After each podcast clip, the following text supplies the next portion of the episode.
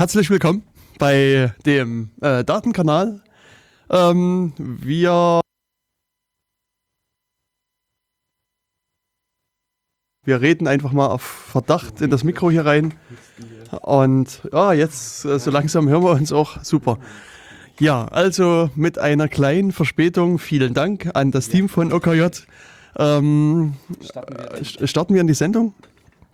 Genau, es gab halt heute so ein paar kleine äh, technische Probleme zu Beginn. Herausforderungen. Ja, genau, Herausforderungen natürlich. Aber Ähm, die wir auch bewältigt haben oder die äh, das Team vom OKJ bewältigt hat. Genau, also wir, Wir haben quasi nur hier gewartet und, ge und, und gehofft, dass wir ein Zeichen kriegen, was wir jetzt bekommen haben. Und jetzt äh, Genau. sollten wir da draußen hörbar sein, auf Sendung sein. Mhm. Ein, zwei, drei- ja, bei mir ist auch der Pegel jetzt da. Okay, Den habe ich auch vermisst. Na sehr schön, dann ja, herzlich willkommen zum Datenkanal Nummer. Oh, das Knapp 60, also entweder ist die 59 oder schon die 60. Ähm, also ich hatte gerade jetzt schon vorher so ein bisschen ausgewertet, dass ich also wirklich hoffnungslos hinten bin mit der Nachproduktion der Sendung. Äh, ich habe vor kurzem die Nummer 56 äh, auf die Webseite gestellt. Das ist noch der, ähm, die Sendung gewesen, wo wir im IT-Paradies waren und dort live, eine Live-Sendung quasi gemacht haben, äh, direkt ähm, vor Ort. vor Ort. Genau. Ähm, da gab es auch so ein paar leichte technische Probleme. Auch da war so nach zweieinhalb Stunden bei uns die, Mhm. äh, Die Verbindung, weg. Genau, es liegt auf dem Server schon die Nummer 57. Ähm, das ist eine Sendung, wo wir uns so wieder querbeet über verschiedene Themen unterhalten. Also da ähm, ist Rust, also die Programmiersprache Rust, äh, nimmt einen recht großen Raum ein. Ähm, äh, wir sprechen dazu ein bisschen über allgemeine Politikfragen. Also ich weiß noch, dass wir unter anderem dort uns über die Militärausgaben von Nordkorea unterhalten haben, wenn du Mhm. ja, erinnern daran kann ich mich erinnern, ja. Und ja, an dieser Stelle kann ich mich eigentlich nur bedanken nochmal bei einem anderen Blogger und Journalisten, ähm, der, äh, den ich halt hier auch nochmal gefragt habe bezüglich der, ähm, der Militärausgaben von, von Nordkorea. Ähm, das ist also der Thomas Wiegold, der ähm, betreibt das Blog Augen geradeaus äh, unter der URL augengeradeaus.net. Und der, das ist also ein ausgewiesener Kenner zu diversen äh, Verteidigungsfragen, sicherheitspolitischen Fragen, Bundeswehr und so weiter und so fort. Und er hat mir damals nur geantwortet, dass es also sehr schwer bis unmöglich ist, verlässliche Zahlen äh, über den Militärhaushalt von Nordkorea herauszufinden. Also das ist, also es gibt halt nur sehr, sehr alte Zahlen ähm, und alles, was neuere Zahlen sind, ähm, sind, sind also äh, es ist wenig fundiert. Und das aber nur für Nordkorea oder allgemein? Denn äh, Nee, Nord also in dem Fall, es ging äh, konkret um Nordkorea. Ähm, allgemein, also von, von diversen Ländern findet man es natürlich schon raus. Aber auch nur so Pi mal Daumen, denn ich glaube, äh, auch bei USA oder sowas, äh, so einige Ausgaben verschwinden auch unter anderen Posten oder sowas. Ja, das ist ja Also- grundsätzlich so, dass so bei so, ich sag mal, Äh, sicherheitspolitischen äh, Ausgaben, man muss natürlich, um die, den, den Schutz des Landes zu gewährleisten, kann man natürlich nie alles so offenlegen. Und deswegen gibt es eigentlich historisch immer wieder so ein sogenannte schwarze Budgets, Hm. ähm, wo man irgendwelche Ausgaben kaschiert. Also meistens ist es halt für die Geheimdienste so, dass da nicht dran steht, ja, wir kaufen die und die Abhörtechnik oder die und das und jene, sondern äh, da wird irgendwie äh, ein, ein neues Haus gekauft oder irgendwelche anderen Ausgaben gemacht. Und das verschwindet dann halt in diesen äh, entsprechenden äh, Positionen halt. Und, und ich habe irgendwie noch einen, einen recht trockenen Hals. Ähm, ja, und, und, und, diese äh, schwarzen Budgets sind ja eigentlich hinlänglich auch bekannt. Also so das Mhm. CIA ist so, glaube ich, die bekannteste ähm, Agentur, will ich mal sagen, die äh, ja in den 80er Jahren recht bekannt geworden sind durch diese, oder was ist bekannt geworden sind, also wo diese Iran-Contra-Affäre sehr äh, breit diskutiert worden ist, wo sie halt auch ähm, äh, wie, wie der CIA äh, könnte man der Meinung sein, Mhm. das steht für Central Intelligence Agency, aber ähm, sozusagen spätestens seit diesen äh, äh, na, äh, Gate, können wir sagen, ähm, äh, gibt es dann so einen, so einen Parallelnamen, nämlich die Kokain Import Agency. Oh. Äh, unter anderem. Und die haben halt da in der Tat sozusagen Kokain verkauft und das äh, damit äh, benutzt, sozusagen, um Rebellen in, in Mittelamerika zu fin- finanzieren. ah. Das war dieser, äh, dieser relativ große Skandal, der da in den, äh, in den 80er Jahren halt da entstand. Hm. Genau. Und ähm, also es gibt äh, unter anderem äh, ja auch beim, beim BND die äh, Hauptstelle für Befragungswesen zum Beispiel, die halt auch so einen schönen ähm, harmlos klingenden Titel hat. Und ähm, auch hier ist es natürlich so, dass das äh, dass das, äh, ich meine, natürlich befragen die jemanden, ähm, aber die haben natürlich auch andere Aufgaben. Und, und die ist halt auch bekannt geworden, weil die unter anderem halt auch Flüchtlinge ähm, befragt haben. Hm. Und, ähm, und dann äh, nimmt man jetzt an, dass, dass die unter anderem halt auch dort Telefonnummern weitergegeben haben. Und, und diese Telefonnummern wurden dann später auch genutzt, um Leute zu orten in den diversen Ländern und dann Mhm. halt die mit Drohnen halt abzuschießen. Also das ist so, so eines der Vermutungen und Erkenntnisse, die ähm, aus dem NSE-Untersuchungsausschuss auch mit rausgekommen sind. Ansonsten gibt es natürlich, also beim BND, was ich sehr schön finde, die Bundesstelle für Fernmeldestatistik. also das ist halt auch so, eine, so ein äh, getarntes Amt quasi. Und, äh, und, und die haben also sehr viele schöne äh, äh, Titel gehabt für ihre, äh, ja, für ihre Dienststellen sozusagen. Und es gab nur irgendwas mit einem, ähm, äh, irgendwas im, äh, das Bundesstelle für Sondervermögen gibt es noch, aber ähm, ich weiß nicht mehr, ich sehe es jetzt auch gerade nicht. Liegenschaftsverwaltung Pullach, ich glaube, das war immer so der Titel für das, für das BND selbst. Okay.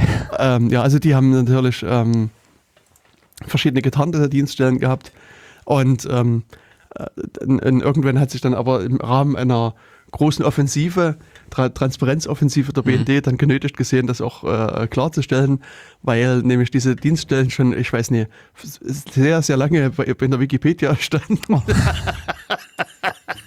Und dann musste man quasi dort auch an diesen diversen Stellen nicht mehr irgendwie Amt für Schadensabwicklung reinschreiben, sondern konnte dann auch BND Außenstelle so und so hinschreiben.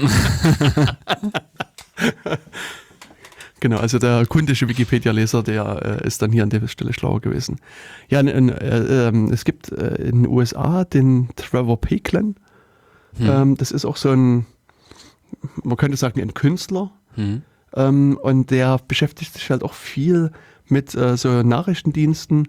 Und, äh, und der hat halt zum Beispiel auch versucht, hier ein bisschen so sozusagen Gegenspionage zu betreiben und macht halt aus großen Entfernungen quasi Bilder von diesen Installationen und, Ah. und gibt halt auch diverse andere Leute, die auch versuchen sozusagen jedes Jahr das Budget der USA sich anzugucken, also, und die, also die Budgetposition im Haushalt Hm. und dann zu gucken, wo ist denn vermutlich hier so ein bisschen äh, un- unscharfe, unscharfe Dinge dabei und das, also da, da kann man dann auch einiges lernen daraus. Genau, also und, ähm, aber es gibt natürlich ein offizielles, äh, einen offiziellen Militärhaushalt von USA und der wird ja quasi immer mit dran gezogen Hm. Hm. bei den Vergleichen und ich glaube, das ist auch so äh, frei aus meiner Erinnerung, ich glaube, wenn man sozusagen die nächsten neun Länder, also sozusagen, wenn man die der Größe, also die Militärhaushalte Mhm. der Größe nach Ach so. äh, sortiert Hm. und äh, außer der USA die nächsten äh, anderen, also neun Hm. äh, Haushalte addiert, kommt man Pi mal Daumen so auf die Größe des US-Haushaltes. Echt? Ja, also das. Ah. hm. Also wie gesagt, das ist aber jetzt so frei, frei aus meiner Erinnerung. Das äh, Hm. nehmt es erstmal als Gerücht und äh, äh, guckt euch das dann vielleicht nochmal genauer an. Selbst prüfen. Genau. Militär? Aha. Genau, aber das, also wie gesagt, das ist noch so der Verweis auf die alte Sendung. Ähm, Noch der Nachtrag genau. zum Haushalt oder dass der Haushalt von, äh, der Militärhaushalt von Nordkorea wirklich schwer oder gar nicht äh, zu bestimmen ist. genau. Und wir, Ja, also ich habe jetzt halt hier mal, also die, die Militärausgaben ähm, mal, äh, also auch sozusagen die Wikipedia-Seite und dort wird die USA mit 607 Milliarden US-Dollar gelistet und das nächstgrößere Land ist, die, äh, ist China mit 85 Milliarden Dollar, dann Frankreich mit 65 Milliarden Dollar, äh, Königreich, äh, Vereinigtes Königreich ebenfalls selbe Größenordnung, dann Russland mit rund 60, Deutschland mit knapp 50, Japan mit knapp 50 und so weiter. Also ähm, hoch. Man sieht also schon, Das sind ja auch interessante, äh, denn Japan von der Größe her, ich weiß jetzt nicht genau, wie es sich mit den Einwohnern verhält, aber hat eben fast genauso viel Ausgaben wie Deutschland. ja, auf- also es gibt pro Einwohner geben sie weniger aus als Deutschland. Also Deutschland Ah. gibt 570 US-Dollar pro Person Militärausgaben aus und Wow. Japan 361 US-Dollar. Aha, okay, ja. Und insofern gibt sogar äh, Deutschland noch mehr aus als Russland, wobei die Zahl auch geschätzt ist. Hm. Und die Briten geben mal fa also ja fast das Doppelte von Deutschen Ja, ja. Ah, Frankreich ist Genau. auch nicht schlecht. Aber auch hier liegt die USA ungeschlagen vorn mit knapp 2000 US-Dollar pro Person. Mhm. Und erst sozusagen das nächstgrößere Land sozusagen ist dann Saudi-Arabien mit 1500 US-Dollar. Also, Mhm. Gut, aber äh, äh, China hat natürlich da äh, den äh, unschlagbaren Vorteil der vielen Leute. genau. China Das- gibt quasi pro Person nahezu nichts aus. Ja, äh, Genauso wie Indien auch. die fielen mir nämlich auch auf.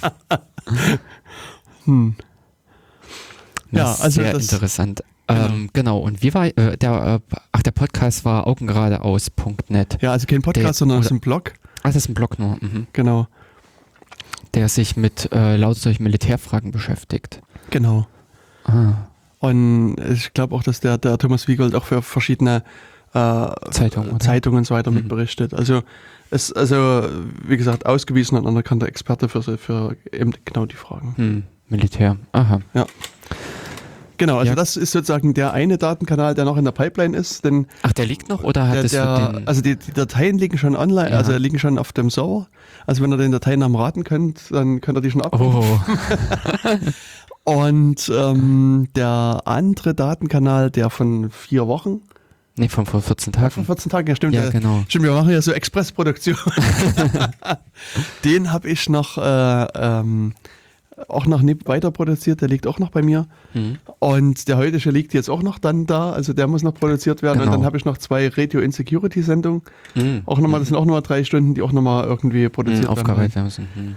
Ja, also Genau. Aber äh, insofern ist es auch gar nicht schlecht, denn äh, dann können wir nämlich jetzt auch nochmal an die Sendung vom äh, vor 14 Tagen einknüpfen. Wir hatten Hm. uns dort ja schon über die Chemnitzer Linux-Tage unterhalten und oh Wunder, oh Wunder, wir haben es geschafft, in zwei Stunden nur äh, einen Teil, äh, ja genau, die Hälfte der Linux-Tage zu besprechen hm. und sind mehr weniger auch noch die zweite Hälfte in dem Sinne schuldig geblieben. Aber das könnten wir oder würden wir heute auch mit nachholen. Hm. Aber was sind denn die Chemnitzer Linux-Tage eigentlich für diejenigen, die das noch nicht gehört haben?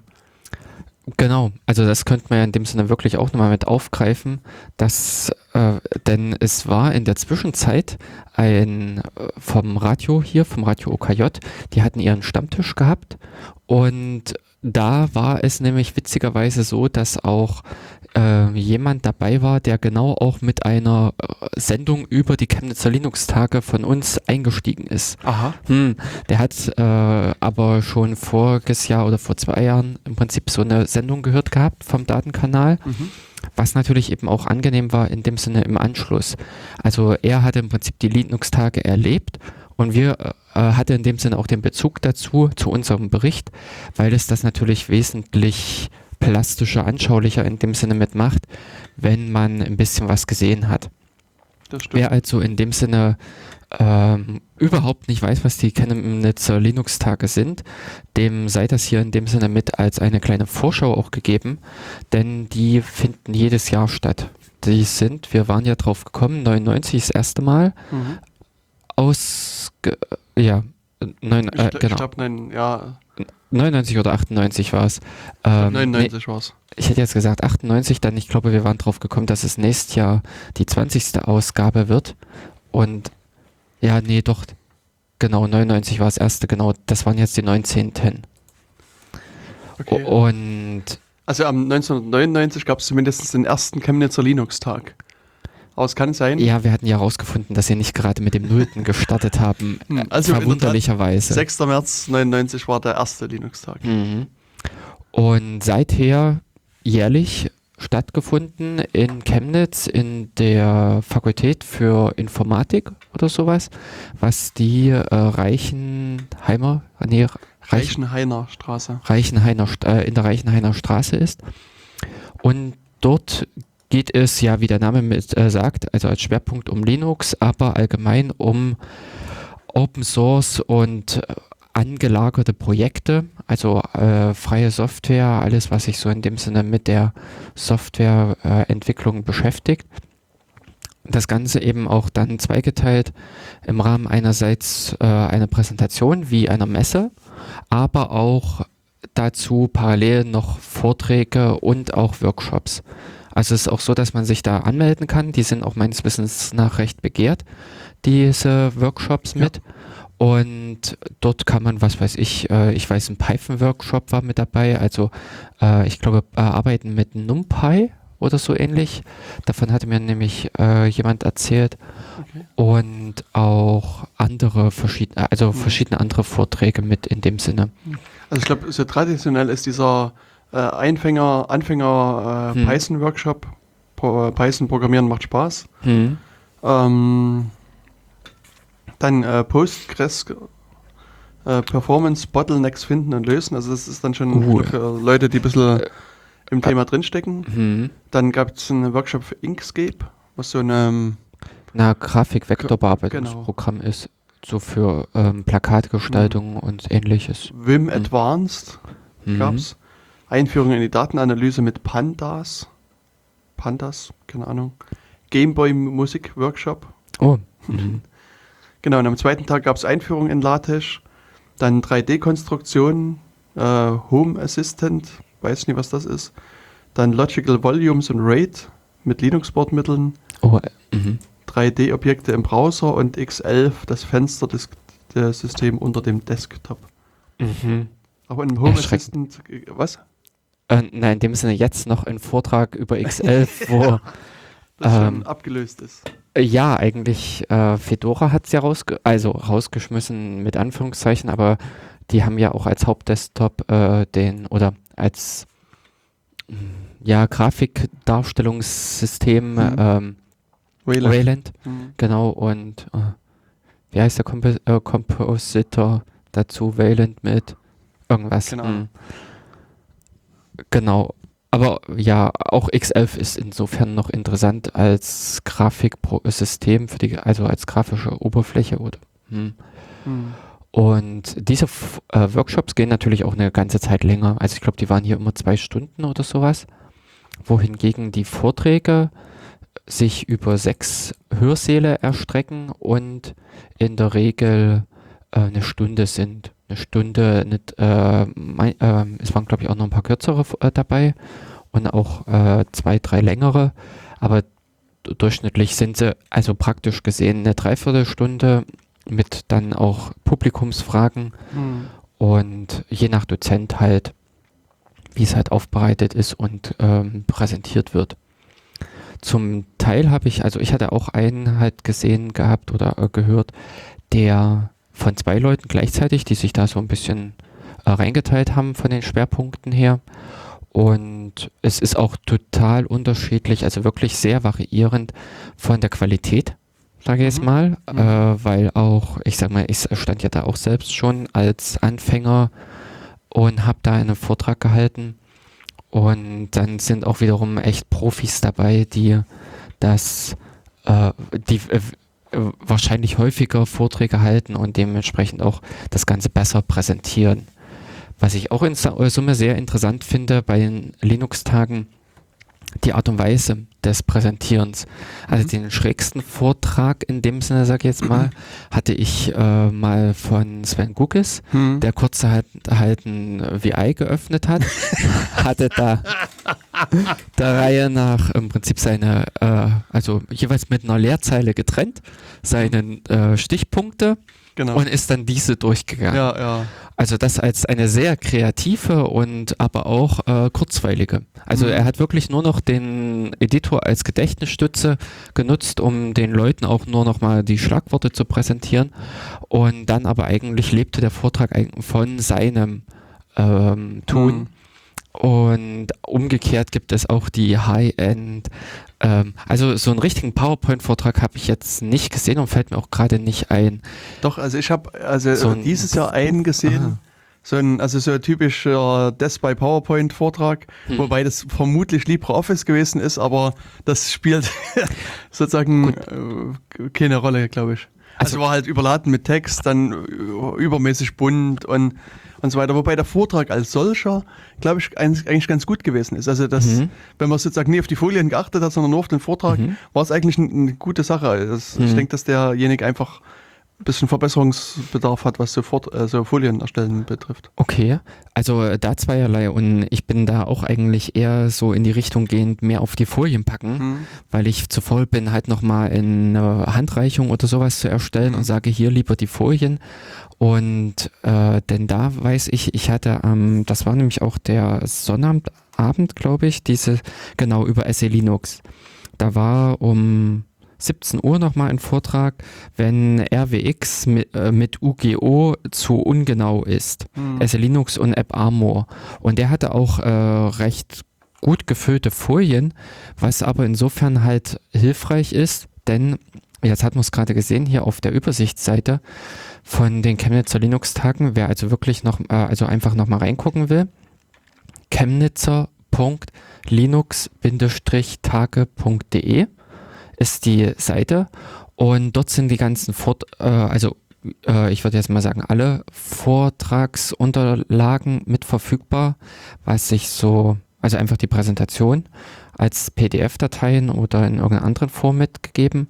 Aber was eben auch schön ist, es werden Mitschnitte angefertigt. Sowohl Ton, reine Tonmitschnitte in einigen Hörsälen als auch in, also nicht in allen Hörsälen, aber in einigen eben auch die Videomitschnitte, sodass man im Nachhinein sich auch nochmal schön die Vorträge in Ruhe ansehen kann oder unter Umständen beschleunigt. Mhm. Also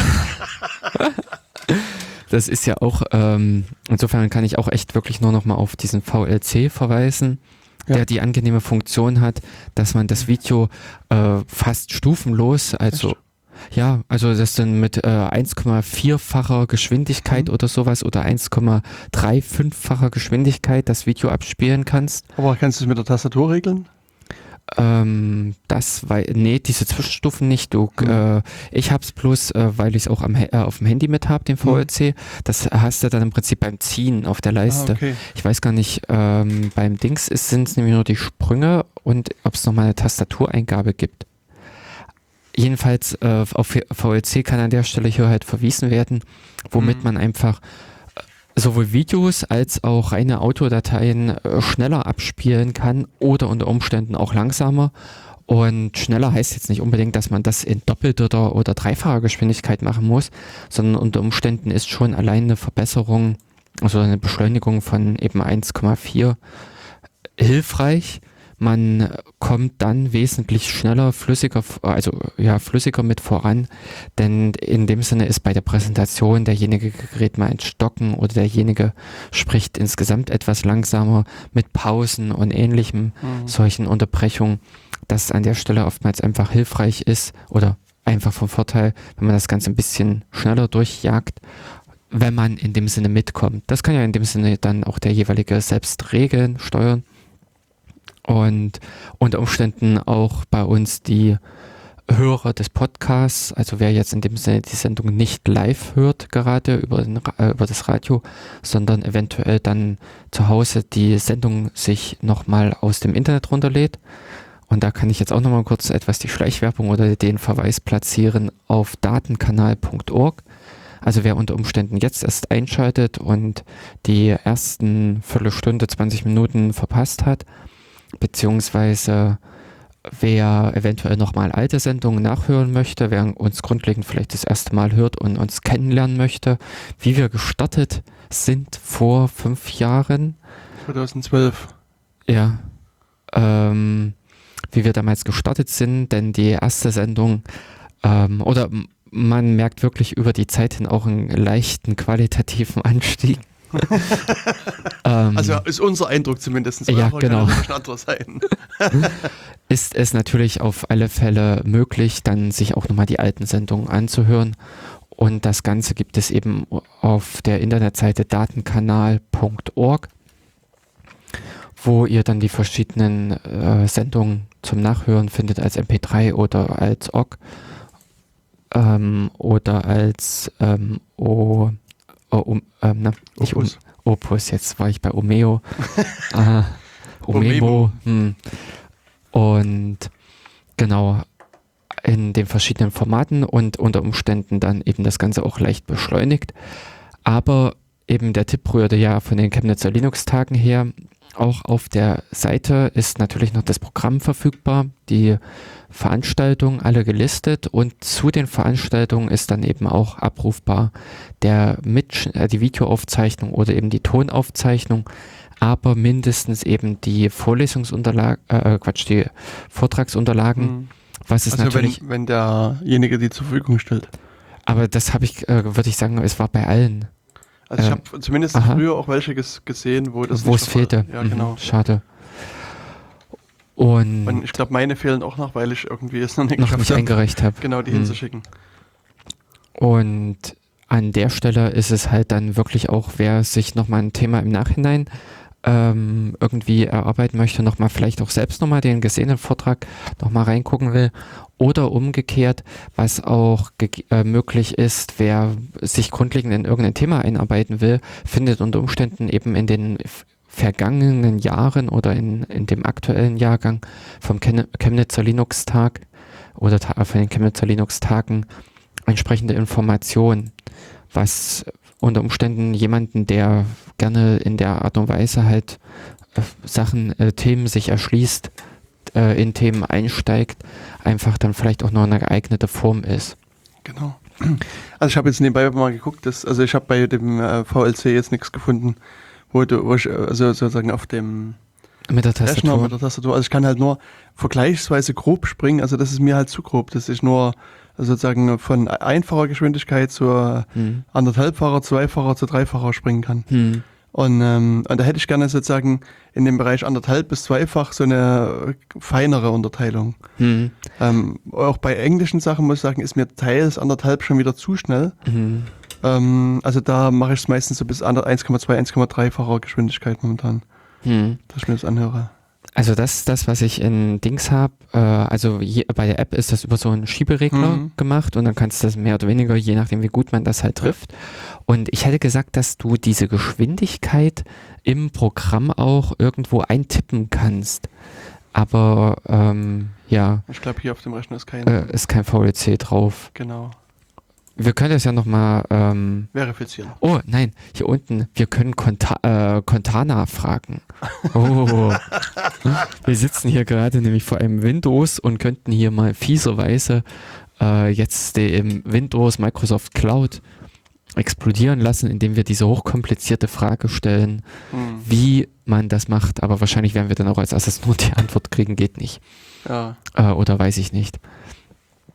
Genau, also äh, das jetzt ausschweifend halt zum Inhalt oder zu den äh, zum Wesen der Linux-Tage in Chemnitz. Hm, Und ich würde aber, also du Mhm. hast jetzt vorhin gerade angefangen, etwas zu diesem äh, Vortrag zu erzählen mit äh, SE Linux und App Armor. Und ich glaube, da hast du in der letzten Sendung schon äh, etwas dazu gesagt, dass, also, dass der so ein bisschen was über die äh, Geschichte von, äh, von App Armor, glaube ich, verloren hat.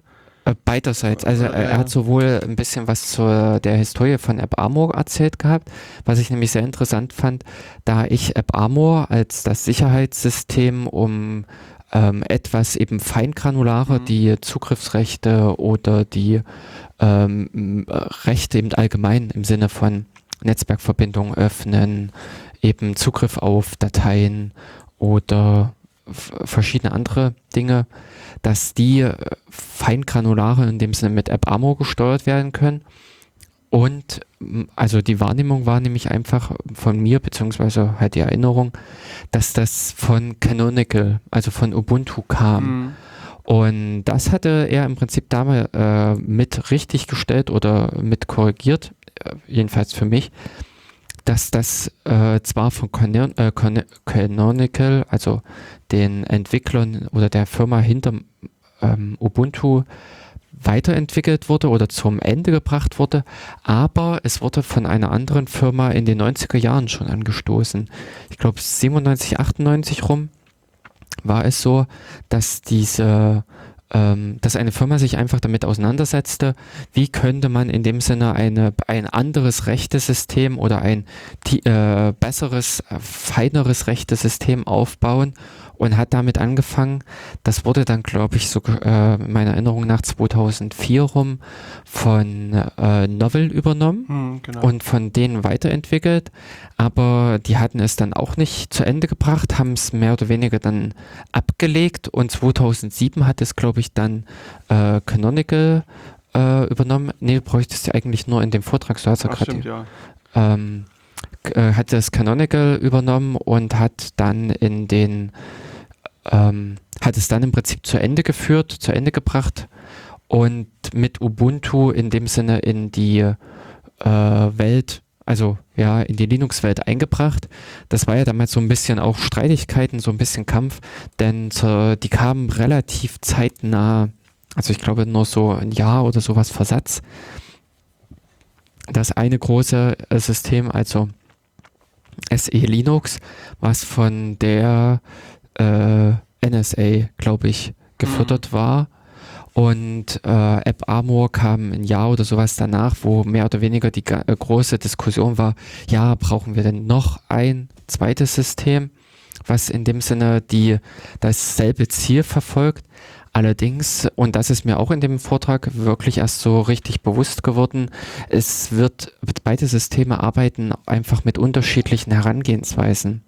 Das SE Linux ist wesentlich stärker im Kernel verankert, also die Konfiguration, wenn man es mal so nennen will, passiert unter äh, mit diesen erweiterten Attributen auf der Ebene vom Dateisystem und noch gewissen eben Informationen, die man dem Kernel mitgibt, wohingegen äh, das App Armor mit Konfigurationsdateien und einem äh, laufenden Dienst im Hintergrund das Ganze steuert. Die äh, daraus resultieren dann natürlich auch verschiedene Konfigurationsmöglichkeiten, Herangehensweise, verschiedene Werkzeuge. Ähm, zum Beispiel, was einfach auch mit dem SE Linux so ein bisschen erst vorangetrieben wurde und äh, ich sag mal so ein bisschen neu war, waren diese erweiterten Attribute, also mhm. diese ähm, nicht also äh, die ACLs waren auch mit einem Spezialfall dieser Attribute, aber die äh, Extended Attributes, ähm, also das, mhm. was man in dem Sinne eigentlich beim Mounten, also beim Einbinden von einem Dateisystem mit angeben kann oder mit angeben muss. Und in ähm, Genau, diese Attribute äh, kamen dann auch erst mit in die Dateisysteme rein, womit eigentlich auch erst praktisch das SE Linux nutzbar wurde, weil es natürlich eben für die verschiedenen äh, Dateien oder ja eben Einträge, Verzeichnisse in, innerhalb des Dateisystems genau diese Informationen benötigt. Und das war halt schön äh, in dem Vortrag mit aufgegriffen äh, aufgebaut, eben auch mit dieser Hintergrund, was hat die NSA oder sowas. Also SE Linux an sich ist auch nicht unbedingt äh, von NSA oder sowas, sondern diese äh, Entwicklung, diese Idee geht auch noch weiter zurück. Ähm, okay, ja, ich meine, die Idee an sich geht so äh, weiter zurück, aber sozusagen äh, NSA hat das einfach sozusagen mitentwickelt, schwerpunktmäßig. Also das ist sozusagen aus der NSA rausgefallen. Also ja, also, also die, haben im Prinzip die Umsetzung gemacht. Genau, die Idee selber, die ist schon, ich glaube Ende 70er, Anfang mhm. 80er Jahre sowas, äh, so alt, aber ähm, ja, also die haben das, das halt sozusagen umgesetzt. Äh, genau, die haben äh, das in dem Sinne in den Kernel eingebaut, mhm. wobei ich da äh, sehr überrascht war, da sie sehr zeitig angefangen hatten. Ich glaube, die äh, NSA hatte da schon äh, zwei, 92, 93 oder irgend sowas in diesen Anfangsjahren. Mhm. Und in dem Sinne ist ja äh, der Linux-Kernel 91 oder sowas. 91. Genau. Ähm, in dem Sinne erst geboren. Also das mhm. fand ich auch sehr äh, verwunderlich, dass da schon die NSA gesagt hat, wir setzen auf dieses Projekt, auf dieses kleine irgendwas Projekt aus äh, Finnland obwohl äh, sie wahrscheinlich auch andere Möglichkeiten gehabt hätten.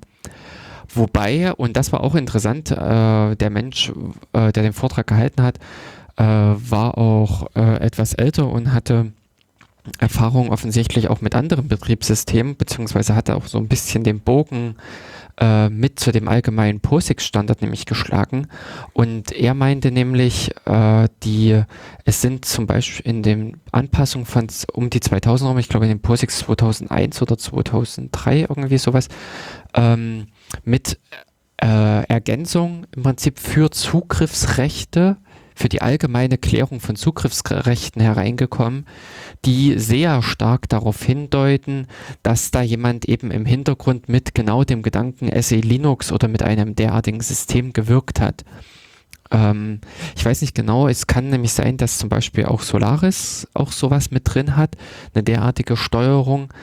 Hier ist es halt eben nur konkret als SE Linux mit diesen Policies und mit diesen Richtlinien mit diesen Zugriffsregelungen und Ebenen halt umgesetzt, aber natürlich steht es auch anderen Betriebssystemen frei, ein derartiges System aufzubauen. Und da ist natürlich genau die Basis ein Standard wie der POSIX-Standard eben von Vorteil, dass der halt regelt, wie allgemein sich die Programme zu verhalten haben, auf was sie zu reagieren, zu achten haben. Denn das Problem ist natürlich, wer ein Programm schreibt und möchte gerne, dass es vielfältig eingesetzt wird, vielfältig hier in dem Sinne auch auf anderen Plattformen, auf anderen Betriebssystemen. Und das fängt ja in dem Sinne auch schon an, dass man einfach nur ein Programm auf einem äh, Mac-System laufen lassen will, wo ja auch ein kleines BSD drunter, also ja, ein BSD-System drunter steckt. Ähm, genau, wo man im Prinzip diese Plattform unabhängig, diese Betriebssystemunabhängigkeit ein bisschen auf äh, haben möchte, für den ist genauso dieser POSIX-Standard eine Basis, wo er sich dann dran orientieren kann und theoretisch die Software von einem System leicht auf das andere übertragen kann. Also es wird vielleicht eine kurze Korrektur mhm. noch. Ähm, also das, äh, zumindest die Wikipedia sagt, von 98 ist das, äh, ist das erste Release. Ah. Äh, das, also, also das, das initiale Release. Ähm, und äh, es ist halt mit dem 2.6er Kernel, also in den 2.6er Kernel standardmäßig reingekommen. Mhm.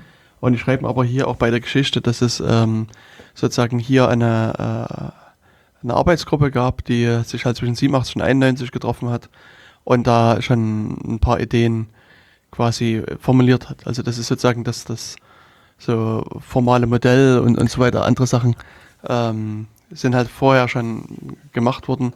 Und ähm, ja, und es gibt auch, auch hier den Verweis auf, also es gibt hier verschieden, verschieden farbige Bücher. ähm, also in, in diesem, äh, sozusagen in der, in der Forschung zu, zu sicheren Betriebssystemen äh, hat man am Anfang irgendwie sozusagen die Standards immer nach der Buchfarbe benannt. Also es gab, gab halt das Orange Book zum Beispiel, was ähm, so einer der, der ersten äh, Standards gewesen ist. Und, äh, und hier ist man dann schon so weit gekommen, dass die Bücher relativ bunt gewesen sind. Und deswegen heißt äh, sozusagen, ist es auch dass die Rainbow Series oder die Rainbow Books, ähm, die sich halt so alle, also, also ein bisschen mit, mit äh, verschiedenen Themen der Computersicherheit äh, beschäftigen sozusagen. Und, und TC-SEC also äh, ist sozusagen eines der älteren Standards. Äh, da kommt eben auch dieses, dieses ähm, äh, orangene Buch her. Und äh, ja, und da gibt es halt verschiedene andere Bücher. Und, und aus diesem TC6-Standard sind dann noch weitere äh, andere ähm, Security-Evaluationsstandards halt mit entwickelt werden äh, worden. Also das Common Criteria ist halt relativ bekannt. Und da gibt es halt verschiedene äh, äh, Sachen, die daraus mit entwickelt worden sind. Und im Rahmen dieser Rainbow Series ist halt auch sozusagen sind, haben sich halt Leute Gedanken gemacht zu diesem, also diesem Mandatory Access Control Programm, mhm. wie es so in der Fachsprache heißt. Und, und das, äh, diese Entwick also diese Überlegungen sind dann am Ende in das SE Linux quasi mit eingeflossen. Mhm. Und gerade eben kam ja auch der Gedanke, äh, wenn auch diese ganzen Vorüberlegungen schon bei Zeiten da waren oder in dem Sinne schon vor dem Linux-Kernel mhm. äh, diese Überlegungen gestartet wurden von der NSA in dem Sinne, ist es auch nicht so verwunderlich, dass sie in dem Sinne sich Linux gekrallt haben. Denn es ist natürlich sinnvoll, solche Sachen frühzeitig einfach in einem äh, Projekt, eben in einem Betriebssystem zu verankern, weil natürlich wahnsinnig viel drauf aufsetzt. Was insgesamt äh, an diesem SE Linux oder an diesem App Armor mit äh, ja hilfreich oder was der äh, ne, von der äh, ne, von der Designentscheidung her ist es einfach so, dass man sich, dass es keine speziellen Rückmeldungen gibt, sondern es bleibt weiterhin bei den bekannten Fehlercodes von Zugriff verweigert. Hm. Und äh, es ist nicht irgendwie sowas wie SE Linux hat oder aufgrund von Regel so und so. Macht natürlich zum Beispiel die Fehlersuche etwas schwierig, aber ist insofern von Vorteil, weil man dann, äh, weil die Anwendungen nicht umgeschrieben werden müssen. Denn das wäre sonst so dieses große Problem, wenn man so ein Sicherheitssystem einführen will, wenn man darauf angewiesen ist, dass alle Anwendungen sich dann nochmal äh, danach richten, dass sie in dem Sinne irgendwelche Sachen äh, starten oder was anderes. Wir sehen das ja in dem Sinne bei den äh, Capabilities. Hm. Ähm, dass die in dem Sinne äh, schwer nur die Adaption finden, dass die äh, schwer nur in dem Sinne äh, genutzt werden, weil dafür natürlich gezielt die Anpassung notwendig ist, dass an der Stelle wirklich der Prozess sagen muss, ich möchte jetzt gerade das und das loswerden. Oder beziehungsweise, was wir auch schon mal mit angesprochen hatten, dieses Sandboxing äh, über das SecComp, hm. dass das in dem Sinne auch wirklich gezielt von einem Prozess aus äh, angesprochen werden muss und daher es notwendig ist, dass das Programm, der Quelltext angepasst werden muss, was für SE Linux bzw. AppArmor halt nicht notwendig ist. Das sind in dem Sinne Kernel-Geschichten und dann sagt halt pauschal der Kernel ist nicht. Genau. Also eben dieses EXS kommt dann als Fehlercode zurück und warum, wieso ist halt hier eben von Vorteil, dass es äh, pauschal in diesem äh, Topf verschwindet. Nachteilig ist es eben bei der Fehlersuche. Das hatte er nämlich dann in den Vorträgen äh, oder im Vortrag auch einfach mit gezeigt, was dann unter Umständen als äh, Fehlermeldungen mitkommt. Äh, das Programm selbst kann einen nicht wirklich so richtig äh, Hilfe, einen Anhaltspunkt geben aber ähm, es gibt dann äh, kryptische, hinreichend kryptische ähm, Log-Meldungen vom Kernel selbst, womit man dann natürlich äh, weitergehende äh, ja, Infos hm. haben könnte. Hm. Genau. Also das fand ich so insgesamt halt sehr interessant, so dieses, dass er so einen Rundumblick gegeben hat in dem Vortrag, weshalb ich auch den Vortrag äh, empfehlen würde. Also wer in dem Sinne die Zeit hat oder Interesse dran hat, äh, kann sich das gerne da anhören. Äh, derjenige hatte auch äh, etwas überzogen, aber es war insofern halt auch einfach der letzte Vortrag. Stimmt, das hast du erzählt beim letzten Mal, ja. Das ist doch ein mhm. bisschen, also eine Dreiviertelstunde war geplant. Äh, genau, die Dreiviertelstunde war geplant und der ist irgendwas kurz nach oben fertig ja, geworden. Ja. Mhm. Was dann natürlich auch etwas ungünstig war, weil die Veranstalter natürlich auch wiederum das Ende haben wollten, denn es war ja notwendig der Aufbau des das Catering-Teil. Genau. Die Chemnitzer Catering-Tage bestatten danach. hm. Genau. Ja. Nee, und was mir aber jetzt auffällt, so auf, um, nochmal mhm. auf so eine Metaebene zu wechseln, also ich habe hab mal die, die Vortragsfolien, ja. deswegen habe ich die eine Folie auch nachher aufgelassen. Ich finde, das mhm. ist halt so ein, so ein typisches Beispiel für eine, naja, sagen wir mal, optimierbare äh, Vortragsfolie. Also ich habe, äh, die, die, sind ja auch verlinkt, also ihr könnt dort auf die Seite 8 der Folien äh, vielleicht später mal blättern. Ähm, das, die Überschrift ist ein Original Unix in den 70ern. Mhm. Und zwar Seite 2. Also zum einen, also was mich hier stört, ist, dass der, der, der Text ist, also es ist alles sozusagen für, für mich erstmal gleichrangiger Text. Also es ist völlig unklar, wo, was eine Überschrift ist oder mhm. ob es eine Überschrift gibt. Ähm, und, äh, und dann ist es hier so, dass er offensichtlich einen Text zitiert was äh, zwar natürlich durch diese Anführungsstrichen so ein bisschen markiert ist, aber ich finde, hier müsste man eben mit mehr Textauszeichnung sozusagen arbeiten. Also schon oben die drei Punkte würde ich weglassen, dann ein Bit Set User ID, da fehlt mir halt sozusagen auch in der Vorfolie irgendwie so eine, so eine Erklärung zu diesem Set User ID. Weißt du, also wie kann man das äh, benutzen, was kann man da einsetzen? Also hier gut, hätte ich mir sozusagen ein bisschen mehr, also ich sag mal, die, diese eine Folie würde ich eben auf mehrere Folien aufteilen und, und ein bisschen mhm. Also sozusagen auch den Text so weit strukturieren, dass es auch für den Betrachter klar ist, dass es hier erstmal ein Zitat ist und und, um was es geht und so weiter. Und das, das ist sowas, was ich jetzt sozusagen ohne den Vortrag selbst zu kennen, Hm. also äh, als jetzt Ah, nur Verbesserungsvorschläge. als, als Verbesserungsvorschlag hätte. Hm. Ähm, ich wollte nämlich jetzt gerade hier gucken, ob wir hier an sowas wie Eigenschaften rankommen, aber das weiß ich nicht genau, ob das Ne, ich hatte vorhin schon, also es gibt leider auf dem Rechner auch kein äh, richtigen äh, PDF. kein PDF-Viewer. Hm. Ähm, hier Standard steht auch nicht da. Hm. Also es wäre interessant, mit welchem Programm er diesen Vortrag erstellt hat, denn auch diese Anführungszeichen, die hier genutzt sind, sind total, äh, ja, äh, also es sind äh, typografisch gesehen die falschen. Hm, sind Zollzeichen. Nee, äh, nee, das nicht mal. Nee, es sind in dem Sinne korrekte Anführungszeichen, Aber aber sind amerikanische. äh, nee, auch die sind verkehrt. Die, Ja, äh, ne- die, ja. die äh, zeigen eigentlich, also es ist auch so ein Mischmasch. Es sind die äh, auf der linken Seite, zum Beispiel bei dem Set-User-ID, stehen die Anführungszeichen, die im Englischen rechts sind. Hm. Und rechts sind wiederum die deutschen korrekten Recht, äh, rechts. All, typografisch gesehen, äh, beziehungsweise eben auch, wie es Jens jetzt gesagt hat, von den Auszeichnungen her, von der Textgestaltung her, ist es halt einfach äh, dahin geworfen. Das ist halt fast wie aus dem Dings äh, irgendwo her rauskopiert, eingefügt und das war's. Hm, Äh, genau. Da ist es halt echt ein bisschen schade, ein bisschen schlecht gestaltet. Aber umgekehrt, ähm, ja, er hat, ich weiß nicht genau, ach doch, ja, er hatte das aus, äh, hier unten ist zum Beispiel aus einem Journal zitiert, also aus einer Fachzeitschrift. Und die äh, hat in dem Sinne auch die Quelle dazu angegeben, beziehungsweise sind das hier unter Umständen bei den Zitaten dann halt äh, Dinge, an die man unter Umständen als Normalleser nicht rankommt. Ich weiß es nicht genau, eben wie es hier bei dieser Fachzeitschrift ist, aber an einige Zeitschriften, äh, die sind halt nicht verfügbar, die sind in dem Sinne auch nach Jahren nicht veröffentlicht worden, womit man natürlich die äh, Schwierigkeit hat, äh, überhaupt solche Ursprungsinformationen zu bekommen. Deswegen finde ich es hier schon äh, ganz schön, dass er den Text so zitiert hat, den Text eins zu eins mit präsentiert. Aber äh, also bei dem Set-User-ID weiß ich, äh, das hatte er zum Beispiel auch äh, erläutert. Also das war halt Mhm. was im gesprochenen Teil in dem Sinne mit. Hm. Ja, also das, das ist halt dann schön, wenn es zumindestens, also wenn es im gesprochenen Teil noch mit Hm, rüberkommt. Das dann ja. Ähm, denn äh, er hatte jetzt, glaube ich, es war nämlich ja auch nur die Set-User-ID mit erwähnt. Es gab ja auch noch die Set-Group-ID, äh, die existierte, beziehungsweise äh, das, was er, glaube ich, auch nicht gesagt hat, war das Sticky-Bit.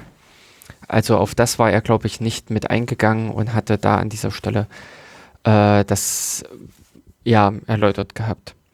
Aber äh, ja, dieser Vortrag äh, ist genau mit äh, hörenswert, sehenswert. Ähm, Im Nachhinein, wer jetzt in dem Sinne sich die Aufzeichnung angucken will und jetzt die, ähm, genau, äh, ja, das in dem Sinne jetzt nochmal so mit als Anknüpfungspunkt zu dem Samstag der Chemnitzer Linux-Tage. Denn ich war, äh, oder wir waren beide zusammen ja an beiden Tagen, sowohl dem äh, Sonnabend als auch dem Sonntag in Chemnitz und haben uns da die Vorträge beziehungsweise die Veranstaltungen, die, äh, äh, die Aussteller vor Ort mit angesehen. Zu den Ausstellern würde ich hier vielleicht nochmal so ein bisschen einen Vergleich ziehen, denn äh, 14 Tage später oder so in etwa äh, war die in Leipzig die Buchmesse. Mhm. Und äh, was ja in dem Sinne eher als eine professionelle Veranstaltung ist, also das äh, jetzt auch ein bisschen vorsichtig gesprochen, denn an der Stelle muss ich halt sagen, haben die Chemnitzer Linux-Tage wirklich auch, muss ich sagen, einen professionellen Charakter. Es ist äh, von der Organisation her, wie man im Prinzip im Sinne reinkommt, also dieses äh, Erwerben der Eintrittskarten und all solche Sachen ist wirklich durchorganisiert, super gemacht. Es ist äh, von den Wegweisern, von den äh, insgesamt Hinweistafeln ist das durchstrukturiert, organis äh, also ordentlich aufbereitet mit, äh, ich sag mal, dem Vortragsprogramm an der Tür äh, draußen, sodass man sich schön informieren kann. Und insofern kann man auch sagen, dass die äh, Linux-Tage eben professionell sind. Aber natürlich ist so diese Kategorie äh, Leipziger Buchmesse oder in dem Sinne Leipziger Messe natürlich noch was anderes. Was ich aber in dem Sinne fand einfach, ähm, in äh, Chemnitz war ich nämlich auch sehr überrascht. Äh, es wurde wahnsinnig viel mit äh, Werbematerial, Werbesachen um sich geworfen. Ähm, also Kulis mitnehmen oder äh, Schlüsselanhänger und sowas. Also ich, wenn man das jetzt nochmal als Maß nimmt, wie viel Geld äh, offensichtlich in den Firmen wieder rotiert oder äh, da ist, um solche ähm, äh, Marketing, also um solche Werbemaßnahmen zu betreiben, scheint das doch auf der Linux-Seite äh, erheblich zu sein. Denn äh, umgekehrt, so auf der Buchmesse, ja, ich war, bin auch mit, mit einigen Sachen nach Hause gegangen, aber in dem Umfang äh, nicht, wie man das hätte auf den Linux-Tagen einsacken können. Aber das würde ich auch grundsätzlich vermuten, dass sozusagen die Verlage, die ja vermutlich die Hauptaussteller sind, eher weniger jetzt Geld ausgeben können. Und ähm, also schwierig, denn äh, äh, also als äh, krasses Beispiel hatte ich es einfach gehabt. Äh, die Taz hat die, äh, aktu äh, die aktuelle Ausgabe verschenkt. Hm. die Zeit gab es das eigentlich nur im Rahmen eines Abos. Aha. Hm. Also man konnte sie kostenlos erwerben, wenn hm. man ein Abo abgeschlossen hat. Okay. Und das war, da war ich auch ein bisschen ähm, ja, negativ überrascht, erstaunt. Ja äh, von der Zeit. Äh, bei der Taz hat man dann im Prinzip so die aktuelle Ausgabe kostenlos mitgenommen. Umgekehrt hatte ich äh, dieses eine Buch, was ich jetzt auch in Hackspace mitgelegt hatte, äh, mit diesen Kurzgeschichten über die Helden. Mhm. Äh, das war von einem Verlag, ach genau, äh, Wir machen Druck ist so eine On-Demand-Druckerei und äh, die hatten im Prinzip so zur Präsentation einfach, was sie können, ein kleines Buch äh, angefertigt gehabt, wo sie zuvor schon einfach äh, aufgerufen hatten, dass Kurzgeschichten eingesandt werden. Und die hatten sie dann eben auch gebunden und dort halt verschenkt. Also dieses Buch habe ich auch richtig mitbekommen, als in dem Sinne Probeexemplar, als Werbung in äh, dem Sinne mit. Ähm, genau, das war jetzt eigentlich so das Größte. Ansonsten äh, Prospekte und ähnliches, genau. Ja, ähm, ich weiß nicht, so oft bin ich nicht auf Messen unterwegs. Ich, äh, du vielleicht eher oder sowas. Ähm, ich weiß nicht, wie es halt auf anderen, aber von berichtet wurde mir zum Beispiel auch äh, von der CeBIT letzten Jahres, dass zum Beispiel auch nicht so viel an Mitnahme, an Werbeschnickschnack äh, im Sinne von einfach solchen Dingen wie Kugelschreibern oder sowas war. Hm, also ich, ich muss sagen, also ich, also wenn ich auf Messen bin, ist das sowas, was ich weitgehend ignoriere. Also das ist so, mhm. ich meine Coolies, also wenn ich mal merke, dass zu Hause irgendwie ich einen Coolie-Notstand habe, oh. dann gehe ich vielleicht mal an so einen Stand und hole mir ein, zwei Coolies, die äh, dann wieder eine Weile reichen. Mhm. Aber ich sag mal, äh, wegen dem Coolie, äh, mhm. muss sagen, stelle ich mich nicht großartig an. Ich hatte, ähm, also ich hatte mal auf einer Messe, da gab es so, so T-Shirts mit einem Geheimcode. Mhm. Also ich habe die Leute rumrennen sehen, dann hatte ich den Stand gefunden und, äh, und da hatte ich mir das mal angeguckt, aber das, das äh, Problem ist, dass das wirklich so ein, so, also für mich trivial zu, zu brechen war. Mhm. Und das fand ich eher sozusagen, also das würde, würde ich nie anziehen. Mhm. Zu peinlich. ja. Aber ich hatte es halt äh, äh, Leuten mitgenommen. Es gab dann einige, die waren halt begeistert davon und fanden das cool und da habe ich halt einfach verschenkt. Mhm. Also wenn ich der Meinung bin, es ist gut weiter zu verschenken oder gerade ja. so USB-Sticks, die kann man halt immer mal mhm. gebrauchen. Und, und da äh, gebe ich halt mal USB-Sticks halt entsprechend mhm. weiter. Mhm. Ähm, ansonsten, ähm, also wenn es irgendwie ein interessantes Geschenk ist, also ich hatte mal auf einer Messe sehr lange, tiefgehende Gespräche mit Yubico, also hier, die diese YubiKeys mhm. herstellen. Ja. Das war auch interessant zu beobachten, dass am Anfang waren halt sozusagen die Marketingmenschen, die mir dann so erklärt haben, wie toll und, und großartig das ganze Produkt ja. ist und so weiter. Und dann hatte ich halt hier und da ein paar Fragen und dann äh, wurden dann aus dem Hintergrund ein paar andere Leute geholt. Bis dann irgendwann, also sozusagen die ganze Marketingabteilung sich verabschiedet hatte und ich stand dann halt so mit zwei, drei Technikern da und haben uns dann halt, da habe ich mich halt längere Zeit mit denen dann unterhalten und, und rumdiskutiert und gemacht. Und das, das war halt sehr interessant. Und also da hätte ich eigentlich mir gewünscht, dass ich dann vielleicht noch, noch einen YubiKey mitkriege, aber da hätte ich vielleicht bei den Marketingleuten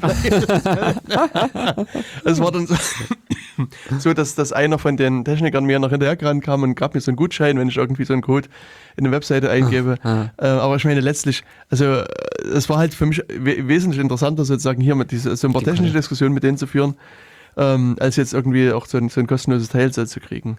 An, ansonsten muss ich sagen, Also manchmal, äh, also ich, ich weiß noch, ich brauchte mal irgendwie eine, eine Powerbank zum Beispiel und da gab es Mhm. irgendwie so einen Stand, der, die haben Powerbanks verschenkt und da habe ich mir halt auch eine geholt. Also das so- sozusagen, also um einen unmittelbaren Bedarf zu Mhm, befriedigen, ja. ja.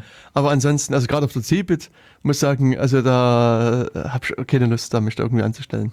Hm, Zum Beispiel. Ja. Und um, äh, auf, an andere Messen eigentlich auch. Noch Mhm, nie. Also das, mhm. wie gesagt, wenn ich was sehe, was interessant erscheint, Ja. dann stelle ich mich hin. Aber dann hast du auch, du musst ja ein Gespräch ans Bein binden lassen. Und also das ist ja nicht so, du gehst hin, nimmst so. es mit und gehst wieder. Denn das war bei den Linux-Tagen. Also da lag teilweise das Zeug ganz normal Okay. aus. Hm, Ja, und, und das ist, also da, wie gesagt, meistens achte ich da nicht drauf. hm, hm. Da muss ich beim nächsten Mal bei Linux sagen, mehr, mehr drauf achten und, und mir Mhm. da was mitnehmen. Also das ist das, was mich am meisten nervt, das ist eigentlich die Firmen auch mich nicht interessieren, weißt du, die das, die Werbegeschenke haben, sondern dann müsst ihr halt ein Gespräch ans Bein binden lassen Mhm, und, genau. und so weiter. Und das ist, äh, nee. Gut, und also ich war da mit einigen unterwegs, die Mhm. sich gerne diese oder die eben nach solchen Sachen geschaut hatten. Und mir war einfach nur da, oder ich hatte da einfach nur den Eindruck, dass es äh, doch offensichtlich war, dass es wieder Geschenke gab. Hm. Weil das ja irgendwie auch mal zurückgegangen ist. Äh, ich kenne es so extrem noch aus der um die 2000er rum oder sowas. Da bist du von der IFA und solchen Messen, ähm, weiß ich noch, dann mit drei, vier Taschen nach Hause gegangen. Also wirklich Ja. vollgepackt. Und äh, bis dahin, dass ich zum Beispiel dort auch damals ZIP äh, für diese ZIP-Laufwerke äh, solche Disketten geschenkt bekommen habe. Hm. Und solches, äh, ja, also verrückt, was in dem Sinne da rausgeschleudert wurde, wo in dem Sinne Geld da war. Was ja dann irgendwann abgeflaut ist, bis dahin, dass du äh, eben fragen musstest, ob, denn, ob sie einen Kuli haben. Hm. Was äh, ich jetzt halt wieder gefühlt, dass den Eindruck hatte, dass doch wieder ein bisschen mehr Geld im Markt ist und da das doch eher wieder mit verschenkt wird oder äh, äh, das greift. Hm. Ja. Also das nur so als die Beobachtung mit Hm.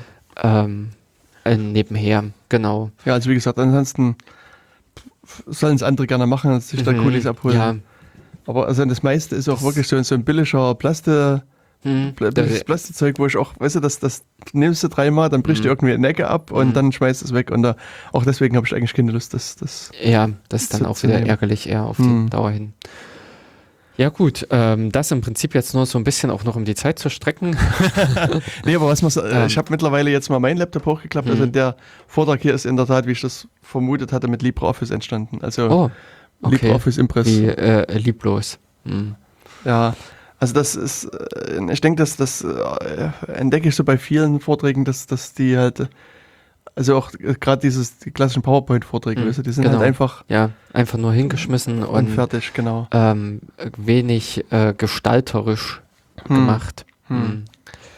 Hm. Ja, Ja. ich meine, bei meinen Vorträgen habe ich auch generell das Problem, dass ich eigentlich zu wenig Bilder drauf habe. Also ich Mhm. versuche mir immer sozusagen vorzunehmen, mehr Bilder reinzumachen, aber äh, am Ende stelle ich fest, es hätte doch sozusagen das eine oder andere noch mit reingekonnt. Hm, hm, genau. Äh, weil das lockert das auch schon ein bisschen auf. Und es gibt manchmal so Folien, da brauchst du eigentlich keinen Text, sondern da reicht so ein Bild als Mhm, sozusagen zentrale genau. Aussage auch aus. Mhm. Und, und, und es Mhm. bringt auch Leute zum Schmunzeln. Und ja, Ja, ja. Und ich, ich war halt vor kurzem bei einer äh, größeren Firma eingeladen. Hm? Und also auch um da einen Vortrag zu halten und, und die meinten dann, also es war halt so eine, so ein, auch so ein, also war die Firma und dann noch ein größeres Gremium von Leuten mit dabei. Und äh, die, die haben sich dann bei mir bedankt und meinten, dass es eigentlich sozusagen ungewöhnlich ist, dass sie sozusagen bei so einer Gremiumssitzung auch mal lächeln können, weil ich eben, also wie gesagt, ich versuche Ah. halt in meine Vorträge auch ein bisschen so eine, Hm.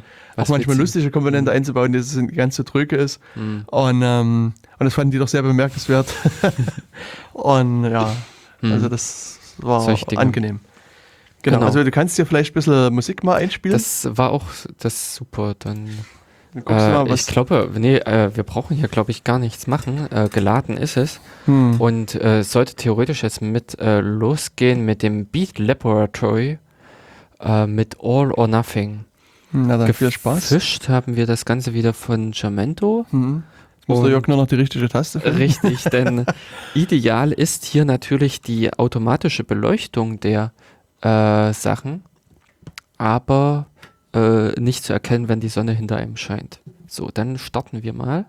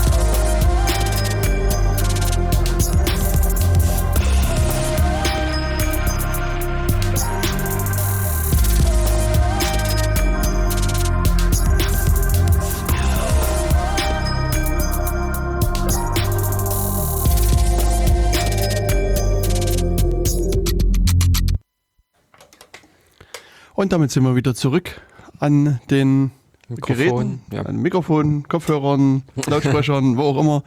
Ähm, genau, wir wollen heute uns noch so ein bisschen über die Chemnitzer Linux-Tage unterhalten, die äh, im März diesen Jahres stattgefunden haben. Mhm. Äh, hatten uns gerade noch so ein bisschen über so einen Vortrag aus dem äh, Samstagprogramm unterhalten. Und ich denke, wir springen aber rüber in den Sonntag. Mhm. Ähm, hast du eigentlich in Chemnitz übernachtet? Nee, Oder bist Äh, du dann hergefahren? genau, wir waren Pendler. Okay. Also, ja. Ich war mit jemandem schon am Samstag hin und Mhm. wieder zurück, beziehungsweise das gleiche nochmal am Sonntag früh. Und erstaunlicherweise, wir sind, glaube ich, am Samstag, also paar 50 Minuten, wir waren ein bisschen weniger als eine Stunde, ehrlich gesagt, schon wieder in Jena, Hm, wo wir im Prinzip gesagt hatten, ja, es ist okay mit der Fahrerei. Kann man machen. Denn äh, die Autobahn ist ja tippitoppi. Hm. Äh, in dem Sinne hat man auch so über die Jahre hin die Verbesserungen von den Baustellen und Ähnlichen äh, miterlebt, wo die Autobahn ausgebaut wurde und jetzt ist es ja eine super Strecke darüber. Hm. Ich überlege nur gerade, Hm. aber es dürfte auf der Strecke wirklich gerade keine Baustelle Doch, sein. es war eine dämliche äh, Hunderter oder sowas Zone. Ach so, ja, stimmt, bei Zwickau dort. Hm, stimmt, da ist die so, okay. die auch, die unerklärlich ist, diese Ja. Hunderzone. Die, also, äh, Aber, ich sehe da okay. manchmal Blitzer rumstehen, da, Ah, da kann ich mir das dann erklären, warum das ist, ja. aber ansonsten, und es geht dann auch kurz auf 80, glaube ich, runter, Hm, und ge- aber kurz danach dann wieder freigegeben, ohne Mhm. dass irgendwie ein, ein Baufahrzeug dasteht Mhm. oder dass irgendwas, irgendwas zu sehen ist. Also ich meine, vielleicht ist die Straße, hat Haarrisse. ich weiß es nicht. Richtig. Richtig, aber äh, wir sind dann halt am Sonntag wieder hingefahren. Am Sonntag äh, startete ja das Ganze erst um 10. Also Mhm. während es am Samstag um 9 begann, äh, ging es am Sonntag um 10 los. Und Was hast du dir angehört am Sonntag? genau, ich war am Sonntag gleich in diesem Vortrag in der Reihe für diese Embedded-Systeme äh, über die offene Grafik für Embedded Systems Okay. gegangen oder für äh, offene Grafik für eingebettete Systeme, wo es mehr oder weniger darum ging, eben dieses grundlegende Problem, wie ist, ähm, also oder von der Natur her eines eingebetteten Systems äh, ist es ja einfach so, dass das in der Regel ähm, ein Prozessorenrechner sind. Also man hat dort, um jetzt das Schlagwort in dem Sinne zu bringen, so ein System on a Chip, so ein SOC, Mhm.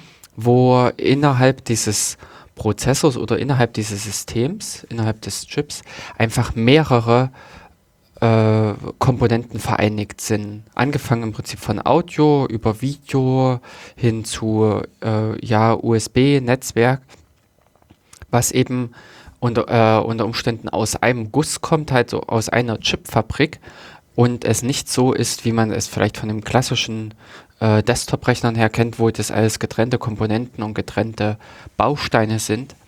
Was natürlich eben genau dazu führt, dass diese Hersteller dieser Chips das wesentlich besser äh, miteinander verzahnen können, dass sie dann wesentlich besser die ganzen Sachen aufeinander abstimmen können, weil dann der Bus besser angebunden ist oder anders angebunden ist. Aber eben an dieser Stelle zum Beispiel auch kontinuierlich auch Veränderungen, zum Beispiel eben an den Grafik äh, Chip oder am Grafikbestandteil, am Grafiktreiber in dem Sinne vornehmen können. Und in, äh, was natürlich eben schwierig ist für diese, für die Entwickler. Also auch nicht nur in dem Sinne für die äh, äh, Open Source Entwickler, sondern auch für Firmen, die das kaufen. Wenn man nicht hin, hinreichend groß ist und den entsprechenden Druck ausüben kann, ist man in dem Sinne auch darauf angewiesen, was diese andere, was die Hersteller in dem Sinne freigeben. Und natürlich auch mit diesem Kampf, dass unter Umständen wiederum Treiber freigegeben werden, unter Umständen halt auch nur Binärtreiber freigegeben werden für einen steinalten Kernel eine andere Komponente und dann sei es zum Beispiel auch die Netz, äh, äh, also die Treiber für das Netzwerksystem wollen aber zum Beispiel schon wieder einen neueren äh, Kernel haben und so weiter. Also das war auch mit interessant, dass der Referent dort auch genau solche Sachen mit ein bisschen erläutert hat, die Schwierigkeiten, in die man in dem Sinne reingerät, weshalb auch genau diese Fragestellung oder äh, weshalb einfach so dieser Knackpunkt dieses Themas vom Vortrag kommt, offene Grafik. Also ich hatte es erst verstanden wirklich als Grafik, aber hier ging es ihm nicht im Sinne von irgendwelchen da äh, Datenformaten oder äh, grafischen Darstellungen, sondern hier ging es um die Grafikchips. Und da war im, ist im Prinzip, äh, hat er erläutert, äh, wie ist das Ganze strukturiert, welche Komponenten greifen da alle ineinander, also in dem Sinne, äh, die, was ist Mesa, äh, was äh, sind diese Rendering-Geschichten, wo kommt im Prinzip welcher Chip oder welcher Treiber, äh, also welches Softwarestück zum Tragen? Und äh, welche Möglichkeiten hat man, beziehungsweise er hatte das dann auch noch an einem Beispiel mit erläutert gehabt, welche ähm, Projekte kümmern sich dann um diese Treiberkomponenten. War insofern interessant. Ich hatte selber auch schon halt mit dieser äh, äh, Embedded System Entwicklung, also diese Spezialsysteme mitgemacht. Äh, in dem Sinne reden wir hier auch klar über so einen Raspberry Pi, äh, so einen Raspberry Pi, äh, der einfach auch so eine Sammel, äh, wo einfach auch so diese, also ich weiß jetzt aus dem Kopf nicht, so ein Sock, der da zum Beispiel drauf ist, also so ein Gesamtchip.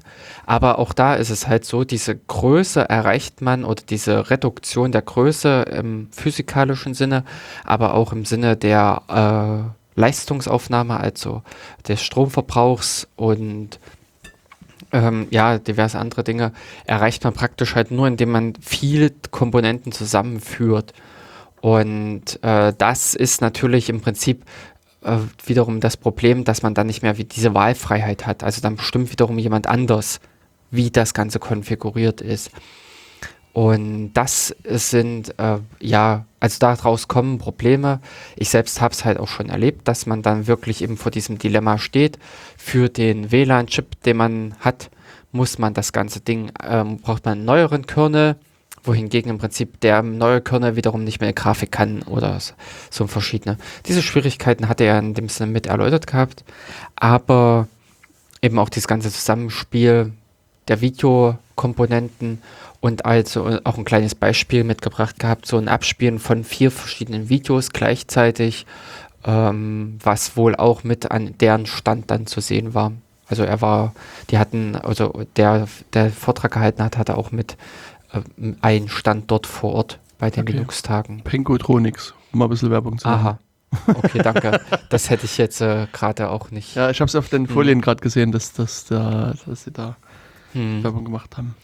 Und ich überlege gerade, also ob ich zu der Zeit noch geschlafen habe oder äh, was auch immer. Also irgendwie habe ich keinen der Einführungsvorträge gesehen. Also entweder hm. habe ich also irgendwas anderes gemacht und war schon da oder ich habe mich da irgendwie gerade aus dem Bett geschält und hm. bin dann so langsam dahin gelaufen. Da kann ich mich naja. nicht mehr erinnern. Hm. War zu besoffen. Hm. nee, okay. also ja. auf alle Fälle, was ich aber eben sagen kann, ich hatte mir dann danach diesen Einführung in Ansible angehört, dass der in Raum V6 da stattfand. Mhm. Ähm, also weil ich glaube, das hatte ich beim letzten Mal in der letzten Sendung schon mit angesprochen, dass, dass also ich schon mehrere Versuche unternommen habe, mit Ansible was zu machen, aber ähm, also bei mir ist das letztlich auch sowas, was hat keine hohe Priorität. Das heißt, ich mache das immer mal so, mal fünf Minuten hier, fünf ah. Minuten da und ohne jetzt wirklich großartig Erfolge zu erzielen und, und, und, und dabei bin ich halt stehen geblieben. Und jetzt hatte ich so ein bisschen die Hoffnung, dass er da so einen Anschub ja, genau. geben kann, aber letztlich hat er auch nur das erzählt, was ich schon wusste von Ansible. Also, und was ich mir dann, also ich hatte das dann so ein bisschen äh, so spaßeshalber getwittert, dass es eigentlich schön wäre, also, also für Ansible und auch für andere Sachen wäre es eigentlich schön, keinen Vortrag zu haben, sondern einen Workshop. Mhm. Weil ich denke, ja. dass das, also sozusagen beim Workshop kannst du mal kurz sozusagen die Prinzipien erklären, aber dir dann so ein Beispiel hernehmen und daraus dann sozusagen den Teilnehmern so ein bisschen zeigen, was Ansible eigentlich ist und was es kann, weißt du? Mhm, okay. Und damit, da kommt, gehen dann auch die Leute raus mit äh, eigentlich einem besseren Gefühl, weißt du, kann ich das benutzen und, oder kann ich es nicht benutzen mhm. und, äh, und, und haben vielleicht sozusagen auch einen Startpunkt, um dann das für sich zu Hause dann weiter zu benutzen. Und, und, das haben aber interessanterweise ein paar Leute irgendwie gelesen und fanden das auch cool, die Idee. Mhm. Und wir haben uns dann danach, direkt nach dem Vortrag draußen getroffen und haben so ein bisschen einen Plan gemacht. Also jetzt, ähm, dass wir jetzt so gemeinsam mal versuchen wollen, einen, einen Workshop zu entwickeln. Mhm. Und ich sag mal, die Hoffnung ist, dass der dann wirklich bis nächstes Jahr fertig ist und dass Mhm. wir den, also das Ziel ist, den bei den nächsten Chemnitzer Linux-Tagen dann anzubieten. Mhm. Wie witzig. Ja, und, Mhm. und das fand ich halt irgendwie auch so eine coole Entwicklung, dass es da irgendwie Mhm. sich sowas ergeben hat und Digitale Medien, was, also. Und, genau. Social Media, was hat So- uns zusammen sozialisiert Richtig. und jetzt machen wir da was. Also vielleicht, Ja. ich meine, noch ist es jetzt in einem Vielleicht-Stadium. Mhm, aber ist ja Ähm, von der Idee her erstmal schön. Vielleicht. Genau. Und ich, das fand ich, also wie gesagt, für mich fand ich das so nutzbringender, als jetzt noch einen Vortrag zu hören und noch einen Mhm. Vortrag zu hören, der mich, mich persönlich jetzt nicht weiterbringt, sondern ich glaube, mich persönlich würde jetzt nur Mhm. weiterbringen, so mal ein konsistentes Beispiel zu machen, eben so einen Workshop, Ja, der über zwei, ja. drei Stunden geht. Mhm. Und also das Gute ist halt, wenn, wenn ich sozusagen einen Workshop mit ausarbeite, lerne ich selber was dazu, Ja. weißt du? Und, äh, und, und das ist, also äh, ich gehe halt oftmals auch sozusagen an Vorträge ran, Mhm. dass ich mir sage, ich will jetzt was Neues lernen. Mhm. Und, und dann, dann melde ich mir für lange Zeit irgendwann mal einen Vortrag zu dem Thema an. Mhm. Und dann bin ich gezwungen, auch mich damit mehr zu beschäftigen und tiefer Mhm. zu beschäftigen. Und dann ist halt auch so, dass das, also wenn ich einen Vortrag halte, möchte ich den auch gerne so gestalten, dass ich das, das was ich jetzt gelernt habe, auch vermitteln kann, dass auch Mhm. sozusagen die anderen das, das mitkriegen. Und, und da muss man halt auch mehr Energie reinstecken, um das, das wirklich zu durchdringen, das Ganze. Mhm. Und ähm, das habe ich schon an der Uni an, bei verschiedenen Professoren äh, gesehen, dass die das genauso machen, dass sie sagen, wenn sie sozusagen irgendwas Neues So, ja, dann machen sie das Seminar machen sie halt ein, ein Seminar oder ein, ein, ein, eine Vorlesung dazu. Und, Mhm. äh, und das, das ist eigentlich eine gute, ein gutes Mittel, um, um hier auch so, so was Neues zu lernen. Hm. Wobei ich persönlich halt sagen muss, ich nehme auch viel aus Vorträgen mit. Also eben wie zum Mhm. Beispiel dieser App Armor SA Linux Vortrag war für mich einfach so für den Einstieg, für diese Präsentation ein gutes Mittel, weil Aber was hast du seitdem mit App Armor gemacht? Ähm, äh, nee, mit App nichts, Aber aber haha, kann ich vielleicht jetzt nochmal so äh, die inzwischen äh, durch miterzählen. Ich habe mein Handy wieder mal aktualisiert. ähm, also jetzt äh, ein Jahr nach äh, Cyanogen Mod 13 ähm, war ja, es war ja letztes Jahr im Dezember mehr oder weniger mit dem Cyano, äh, Cyanogen Mod Projekt äh, war es vorbei. Hm? Das Ganze hat sich dann neu gegründet, äh, ist gesch- äh, zum Lineage OS und das hat dann äh, Februar rum in etwa äh, die Images gehabt für mein S2. Und für das äh, seither habe ich mehr oder weniger dieses, äh, den Wechsel vor mir hergeschoben. Und es ist jetzt so noch ein bisschen anders geworden.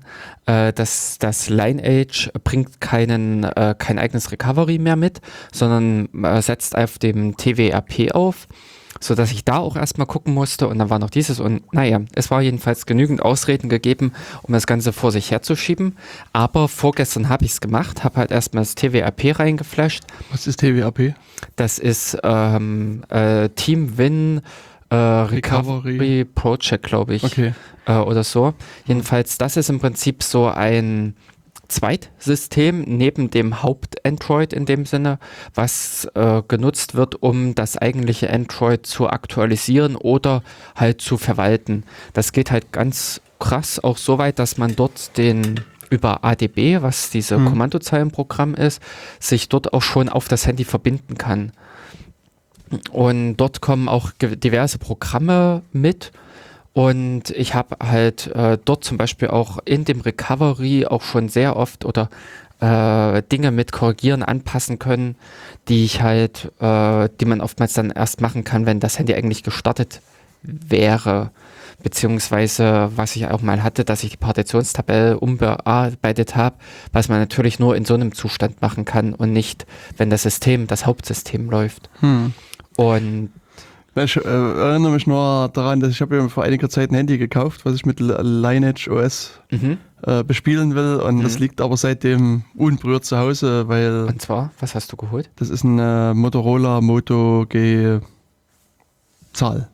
Aha, okay. Na, dann wäre das natürlich jetzt äh, die, ähm, müssten wir mal äh, gucken, ob das unterstützt wird. Ja, wird's. Wird es unterstützt? Mhm. Na gut, dann können wir das wirklich mal machen, denn ähm, gut, für Motorola kann ich nicht so richtig sagen, wie das mit den Recoveries funktioniert, Mhm. aber ich muss jetzt sagen, das Wiki von Lineage OS fand ich sogar besser aufbereitet für mal ähm, das Flashen, für das Aktualisieren, Umstellen, als damals das vom Cyanogen. Okay. Ähm, und in dem, äh, Ja, und letztendlich ist es kein Hexenwerk, es ist kein Aufwand. Wenn man, oh, hallo ins Nachbarstudio, äh, dass die Arbeiten, in dem Sinne, wenn man rangeht, äh, sind nur die Kommandozeilen Sachen, die man reinpackt und dann passiert eigentlich der Hokuspokus von selbst. Interessant wird es im Prinzip erst, wenn die Probleme auftreten. Aber Mhm. da du jetzt ein leeres Handy hast, in dem Sinne, was man platt machen kann, äh, Gibt's sind keine auch Probleme. Genau. Hm. Ja. Ich hatte nämlich jetzt bei mir versucht, mit Daten rumzuretten, äh, mit zu übernehmen. Dummerweise sind meine Termine flöten gegangen, aber ansonsten habe ich eigentlich alles mitgenommen und äh, bin jetzt äh, auf Lineage OS. Mhm. Aber äh, eben beim Einspielen wieder von den Altdaten hatte ich die Schwierigkeit, dass dann auch Access Denied kam. Oh, Hm. SE Und- Linux. Ja, richtig. und das war mir nämlich so äh, aufgefallen, dass ich beim Starten gelesen hatte, SE Linux aktiv oder sowas. Das war halt so Hm, das Stichwort. Ja. Und da dachte ich, hu, Vortrag gehört. ja. Ich hatte mir auch in dem Vortrag ein paar Notizen gemacht und damit konnte ich im Prinzip auch äh, sehr gut einsteigen, weil ich natürlich in dem Vortrag auch dieses Konzept von SE Linux ziemlich gut vermittelt bekommen hatte und wusste auch genau, was mein Fehler dann sofort war. Ich habe die Dateien wieder eins zu eins reinkopiert, habe natürlich die passenden Unix-Rechte und so weiter angepasst. Äh, funktioniert ja alles, Benutzer stimmt hin und her, aber nee, nee, nee, nee, nee, nee. Die SE Linux äh, Regeln oder die ähm, Markierungen waren nicht angepasst und nicht ausreichend. Und ich wusste dann sofort, also noch ein bisschen was gesucht bei Google, aber äh, konnte mithilfe oder aufgrund dieses Vortrags dann auch relativ leicht die Sachen korrigieren und äh, mein äh, Handy auch wieder flott machen, auch wieder in einen brauchbaren Zustand versetzen, sodass ich auch in dem Sinne mit die, auf die Altdaten zugreifen konnte. Also doch, da hat mir der Vortrag geholfen und ich habe seitdem wieder was mit SE Linux gemacht. Ähm, genau, SE Linux steht bei mir ein bisschen noch weiter hinten auf dieser Do-Liste, weil ich es halt ähm, noch ein bisschen andere Sachen vorher an meinem Laptop schrauben will, bevor ich das in dem Sinne in Angriff nehme. Okay. Genau. Aber das sind natürlich so diese unterschiedlichen Herangehensweisen, ob man Vortrag oder äh, eben wie du jetzt sagst, so ein Workshop, so was, wo man eher mal praktisch was umsetzt. Ähm, das ist genauso eben auch, dass solche äh, Vorträge oder sowas äh, von der Struktur her auf äh, manche einem nicht so liegen, wie zum Beispiel einfach eine Webseite, wo man die Sachen aufbereitet hat.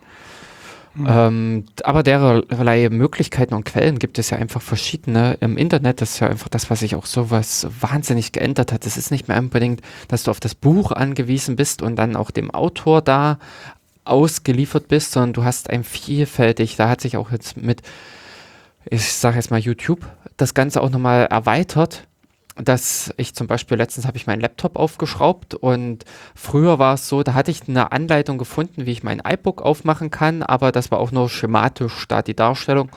Jetzt war es, ich habe für äh, unterschiedliche Modelle meines äh, Laptops äh, Videos gehabt bei YouTube, wo ich dann nämlich auch gesehen habe, ah, die haben jetzt gezogen an dieser Stelle. Das ist äh, zum Beispiel bei meinem iBook damals auch das Entscheidende gewesen, dass man wusste, wo man reingeht. Okay. Und solche Sachen. Das hat sich natürlich jetzt echt verbessert, dass man da sich drei, vier Videos einfach anguckt und dann weißt du, buch, die rupfen da, die rupfen da ernsthaft mal dran, weil im Prinzip dann innen so ein Plastenippel oder sowas noch hängt oder so Ösen sind, äh, die man in dem Sinne einfach rausziehen muss. Und äh, das so mit der normalen Technik oder sowas, dass sich das an der Stelle einfach äh, vielfältiger mitgestaltet hat. Genau. Hm. Die Vorträge können was bringen, aber ja, mit eine Geschmacksfrage. Genau. Und ähm, Damit jetzt die nächste Runde bei uns, oder? genau. Ähm, dann kam einfach der spannende, interessante Vortrag, weil äh, den ich so ein bisschen auch in Summe mit ganz äh, als best oder ja als interessantesten Vortrag für mich jetzt mitsehe, äh, der das autonome Fahren. Ich habe dann im Prinzip Open Source und die Entwicklung autonomer Fahrzeuge besucht. Okay. Äh, das war äh, je- von jemandem, der hat an einem Projekt teilgenommen, was aber insofern nicht mal unbedingt an diese Frage autonomes Fahren äh, im ersten Schritt angekoppelt war, sondern im zweiten Schritt. Das war nämlich so eine interessante Geschichte. Nehmen wir an, wir hätten autonomes Fahren. Wie geht es denn weiter? Auf was müssen wir achten? Was ist so die Anforderungen und alles? Und da war, glaube ich, von der EU so ein Projekt ausgeschrieben und diese Firma oder der Referent war von einem der, entweder war es sogar von dem Konsortialleiter äh, äh, von dieser äh, äh, führenden Unternehmen oder jedenfalls er war im Prinzip mit, äh, beteiligt im Ganzen und hatte damit einfach so ein paar verschiedene äh, Sachen auch einfach erläutert, wie läuft es in so einer Entwicklung ab? Wie, äh, was ist da die Möglichkeiten, war eben auch aus Grund, äh, aufgrund der Softwareentwicklungsmethodik sehr interessant, weil er nämlich zum Beispiel einfach mit solchen Sachen gestartet ist, ähm, dass klassisch gesehen solche Projekte, diese großen EU-Projekte oder diese auch äh, äh, Projekte Autonom äh, Automobilbranche eher dem klassischen Projektmanagement folgen, also wie hier eben V-Modell, sowas. Und äh, das ist ja natürlich ein bisschen träge, behäbig und hat äh, so seine, ich sag mal, eben mit bekannten Nachteile. Aber innerhalb dieser Rahmenbedingungen hatte er viele verschiedene interessante Sachen einfach mit eingebaut oder hatten sie von ihrem äh, Teil her in das Ganze mit eingeflochten in die ähm, in dieses Projekt, unter anderem Docker äh, JIT, also okay, wo wir heutzutage auch schon sagen, oh, das ist ja eigentlich mhm. Stand der Technik und sowas. Für die war es aber in dem Sinne auch immer noch was Neues.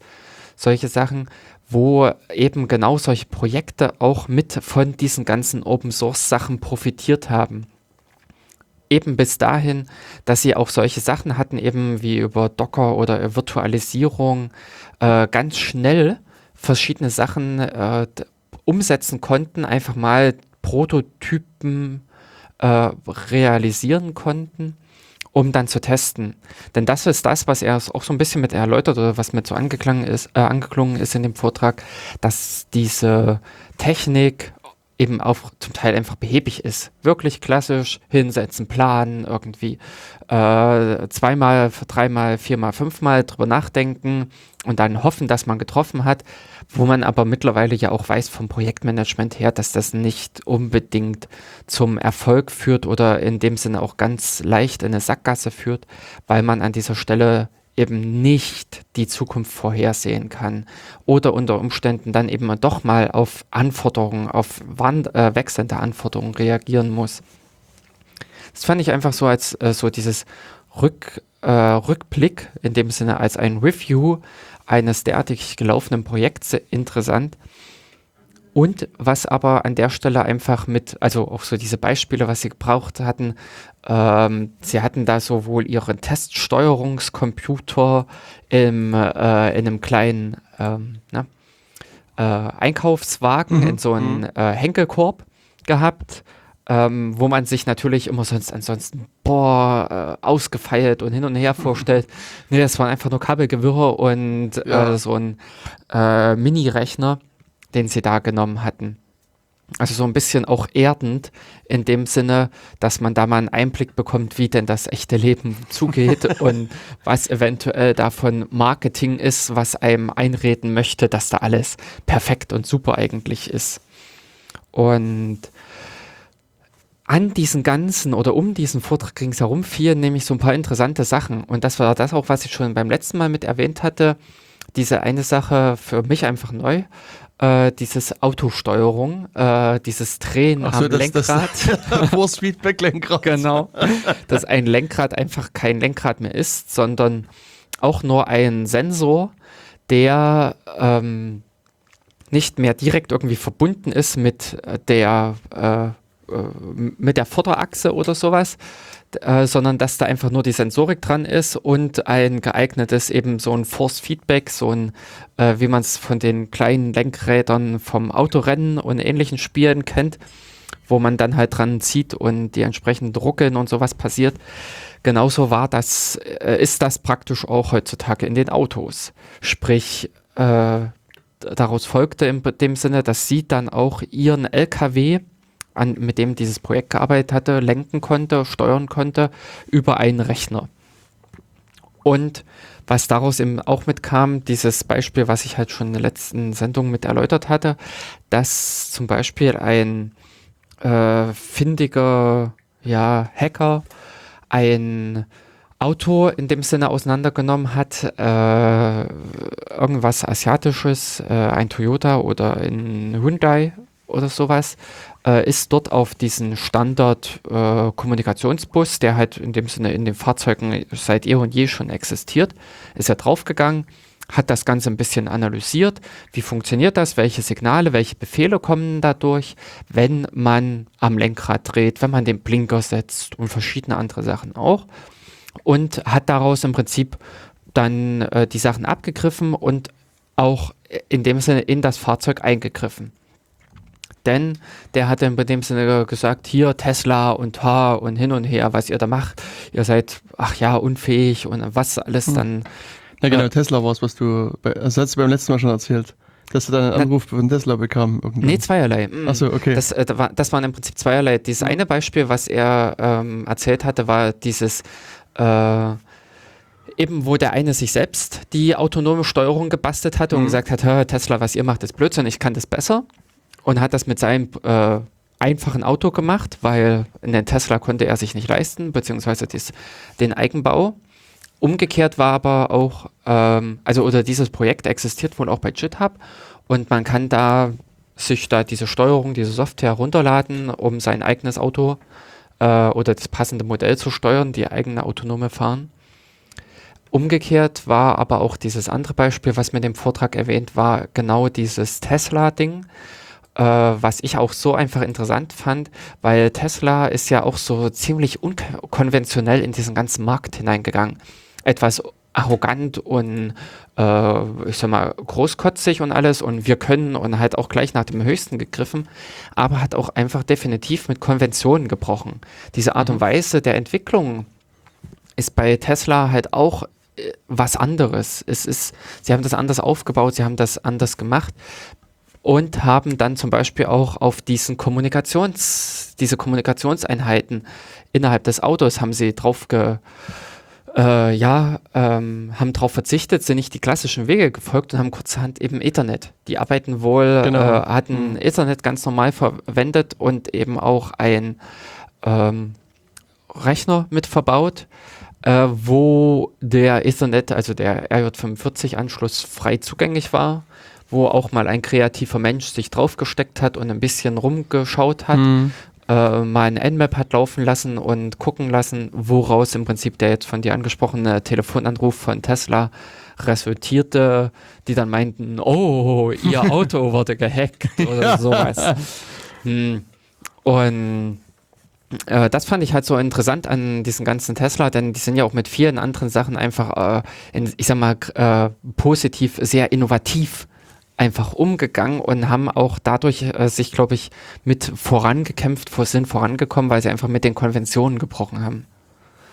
Das war auch, also äh, den Vortrag zu hören äh, oder sich halt nochmal anzusehen, ist auch insofern, um dieses ganze ringsherum mit zu hören, zu erleben, äh, interessant denn äh, Leiter dieses Projekt bezog sich halt einfach eher auf dieses, was kommt nach dem autonomen Fahren, wie müssen wir das organisieren, auf was müssen wir dann äh, gesetzliche Regelungen und sowas mit ausgelegt, beziehungsweise auch diesen Review des Projektes äh, ausgelegt und weniger, dass da die coolen Sachen rumkamen für autonomes Fahren.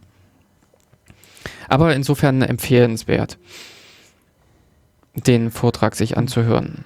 Was, äh, also danach war ich wieder sozusagen irgendwo anders. Ah, okay. Hab meinen Alkoholpegel wieder nachgefüllt. nee, und was wo warst du Ich denn? bin äh, in diesen Korput-Vortrag kurz reingesprungen, hm. ähm, der aber, hm, hm, äh, ich fand ihn Nichts halt... Neues gebracht hat. Ähm, naja, also mir hat er ja nicht ganz so gefallen. Okay. Es, ähm, äh, grundlegend Core-Boot als Projekt oder sowas geht halt um diese Geschichte, dass man auch den BIOS ersetzt. Genau. Problem ist äh, ja mehr oder weniger der, äh, das oder das, was man als BIOS bezeichnet, äh, dieses Grundsystem, was den Rechner initialisiert, ist halt auch ein Stückchen Software, was von irgendwem kommt. Mit natürlich wieder diesem riesigen Problem, was man auch hier und da einfach erlebt oder worauf man stößt, dass sich äh, die Hersteller einfach nicht ordnungsgemäß um die Software kümmern. Sei es voll krass irgendwelche Sicherheitslücken oder solche Schwierigkeiten, aber einfach auch die Unterstützung von Hardware, dass das einfach auch, äh, dass man äh, Probleme einfach hat. Und das Hm. habe ich auch äh, schon, äh, was weiß ich, dass man äh, gewisse äh, Laufwerke, also früher kenne ich so im Prinzip CD-ROMs, dass einige CD-ROMs einfach nicht mit einem gewissen Mainboard funktioniert haben und sowas. Das sind eben genau solche Kommunikationsprobleme.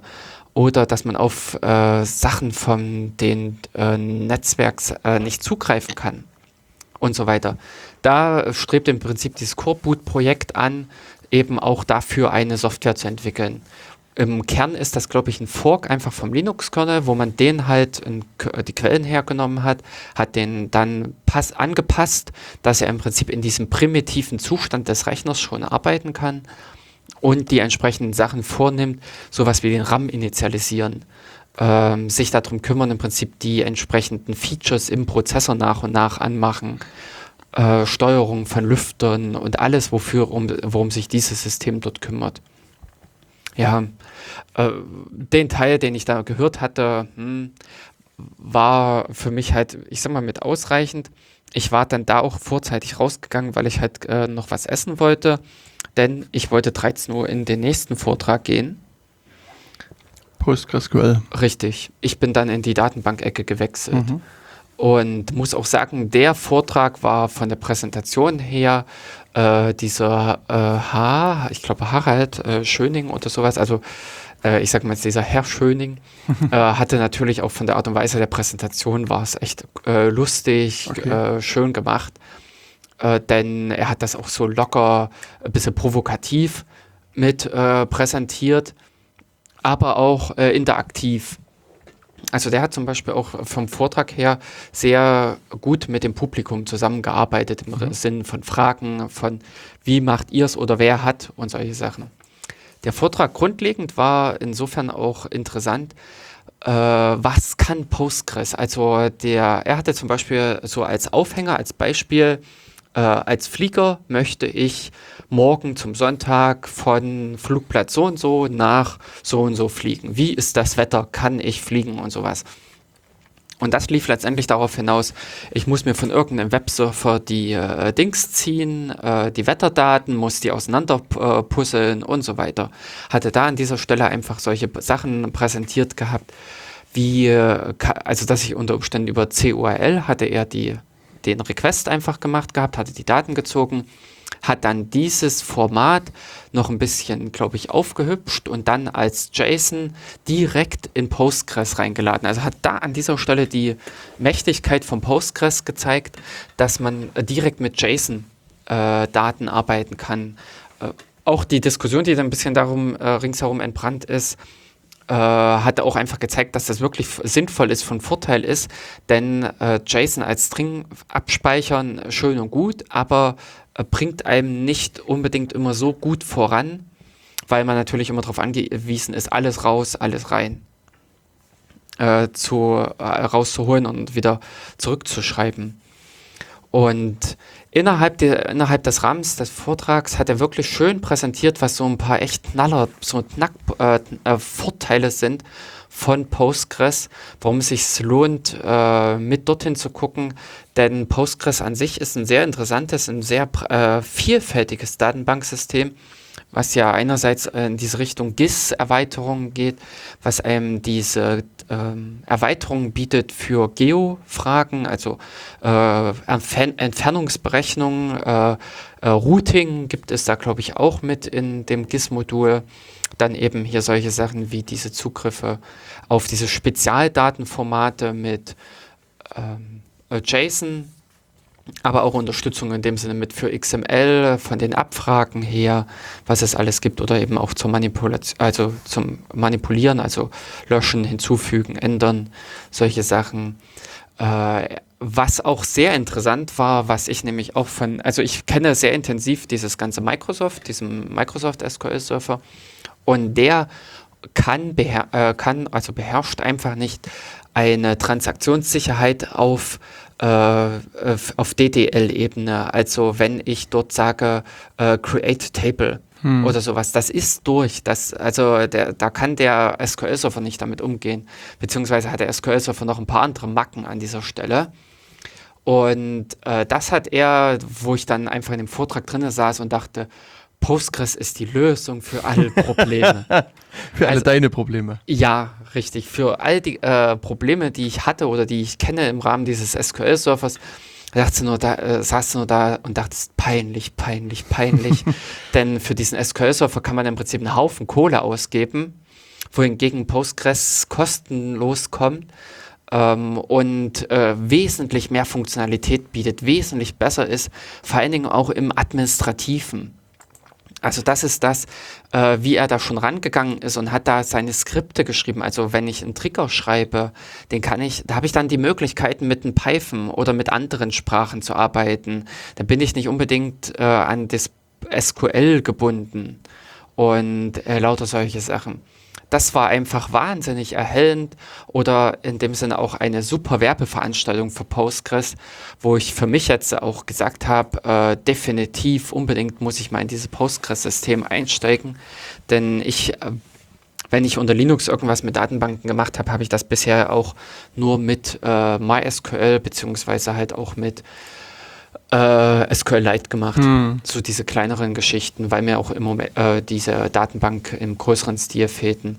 Aber definitiv ist, sehe ich Postgres QL als äh, höher angesetzt als eben einem ähm, Microsoft SQL, beziehungsweise in, äh, waren auch die entsprechenden Lästereien in Richtung Oracle. Also in dem Vortrag waren auch ein äh, paar Oracle-Teilnehmer und über die halt dieser Referent, dieser äh, ähm, Hans-Jürgen Schöning, äh, die entsprechenden Punkte hatte zu lästern und zu sticheln. Genau, also den äh, echt als empfehlenswert. Und ich weiß nicht, wie es jetzt bei dir dann zeitlich weiterging. Hast du dort noch irgendwas gemacht? Nee, ich habe in der Zeit auch nichts gemacht, Aha. außer Mittag gegessen und mich ein bisschen entspannt. Mhm. Also ich bin danach zu den Lightning Talks gegangen, die mhm. äh, hier 14 Uhr losging, mhm. weil ich äh, kurzfristig noch äh, mal, also selber einen Lightning Talk angemeldet hatte. Mhm. Und, und das ging halt hier, also ähm, also der erste war hier, der erste Lightning Talk war State of the Ice Cream. Mhm. Und ähm, das war interessanterweise auch ein Postgres-Vortrag. Mhm. Also der ja. Andreas Schabaum ist halt auch sozusagen auf der Schiene unterwegs mhm. und ähm, er mag Eis. Also er ist quasi überall, wo er halt ist, auf dieser Welt Eise. Mhm. Und, ähm, und er hat irgendwie, ähm, äh, er postet dann immer so ein Bild von einem Eis auf Instagram oder auf Twitter oder sonst mhm. wo oder Facebook oder was auch immer. Und und er hat dann irgendwie mal angefangen, alles, alle die Bilder in so eine Postgres-Datenbank reinzuwerfen mit ähm, hier Geolokation und so ah, weiter. Mh. Und hat dann äh, so ein bisschen gezeigt, dann, ähm, also so, so ein bisschen so eine Datenauswertung gemacht. Mhm. Also ähm, äh, wie viele Eise hat er wo oft, wie oft gegessen, wie groß ist der höchste Abstand zwischen zwei Eisorten und ach, was weiß ich, also so verschiedene Sachen. Also es war halt so ein bisschen äh, so von der Seite her mal mhm. so ein interessanter, äh, lustiger Vortrag. Ja. Ähm, dann ähm, äh, XMPP, das, das, also das, das war irgendwie so ein Python-Ding, kann ich mich gar nicht mehr daran erinnern, mhm. was, ist, was der jetzt genau erzählt hat, dann äh, bloß keine Datenspuren, das ging halt um die, äh, quasi ein bisschen, ein bisschen Werbung für die nächste Veranstaltung der Datenspuren in Dresden, das ist halt auch so eine schöne äh, Konferenz. Mhm. Ähm, das Unistick-Projekt, das habe ich auch schon wieder vergessen, was es war. Dann äh, ist Facebook geil oder was? Ähm, und dazu auch Zwei-Faktor-Authentifizierung für UnCloud und Nextcloud. Ging halt beide Vorträge so ein bisschen um, um äh, Zwei-Faktor-Authentifikation mhm. und dass man halt das auch mit Facebook das jetzt ähm, entsprechend machen kann. Ähm, dann habe ich sozusagen meinen Vortrag gehalten, der ging halt über so ein Projekt, das heißt Security Without Borders. Mhm. Ähm, und das Projekt ähm, dreht sich so ein bisschen um, äh, also hat denselben Ansatz, möchte ich mal sagen, wie äh, Reporter ohne Grenzen oder, oder äh, mhm. Mediziner Ärzte als Ärzte ohne Grenzen. Mhm.